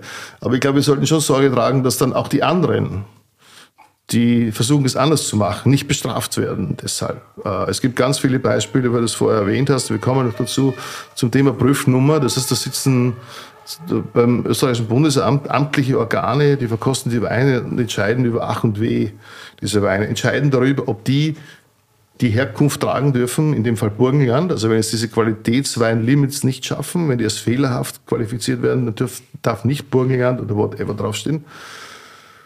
Das finde ich ist eine Anmaßung, wenn Menschen nicht in der Lage sind, die Qualität zu erkennen, die teilweise dann international großen Lorbeer einholt. Ich finde es falsch, wenn junge Winzer, weil es jetzt schick ist oder weil sie es machen wollen und ihre Weine drüber abfüllen wollen oder weil sie halt überzeugt sind davon, dass die bestraft werden und ihre Herkunft nicht draufschreiben dürfen. Ich finde das falsch prinzipiell. Ich finde es eine Anmaßung des Bundesamts, das so zu machen. Und das Ganze fußt auf einer Idee, das strengste Weingesetz der Welt, das nach dem Weinskandal erfunden wurde. Äh, äh, wir sind Jahrzehnte später, wir sind angehalten, das zu verändern. Wir sollten trachten, dass wir alle Jungen einfangen, die diesen Herkunftscharakter oder Gedanken verloren gingen, weil es so schwierig war, weil sie sich gar nicht mehr anstellen wollten, weil sie frustriert sind, weil es viel Geld kostet und weil dort Leute sitzen, die teilweise wirklich ignorant sind. Ähm, äh, vielleicht nicht einmal selbst verschuldet, die kosten halt nach ihrem Gutdünken, ist auch fair enough, aber da muss der Gesetzgeber was ändern. Wir können das nicht mehr zulassen, wenn wir über Herkunft sprechen wollen. Wir müssen versuchen, all diese Winzer, all diese Produzenten, ob das jetzt der 15 Volumenprozent Zweigelt ist oder ob das der äh, naturtrübe Naturweinjünger ist, fair enough, die müssen alle hinein und alle gemeinsam können wir das tragen. Und es ist gut, wenn wir sozusagen eine Breite haben. Dass meine Ansicht zu Wein andere ist als die, die, genannt, die ich genannt habe, das ist so wie heute die auch eine andere Meinung haben wir stellen das dar, wie es jeder darstellen kann.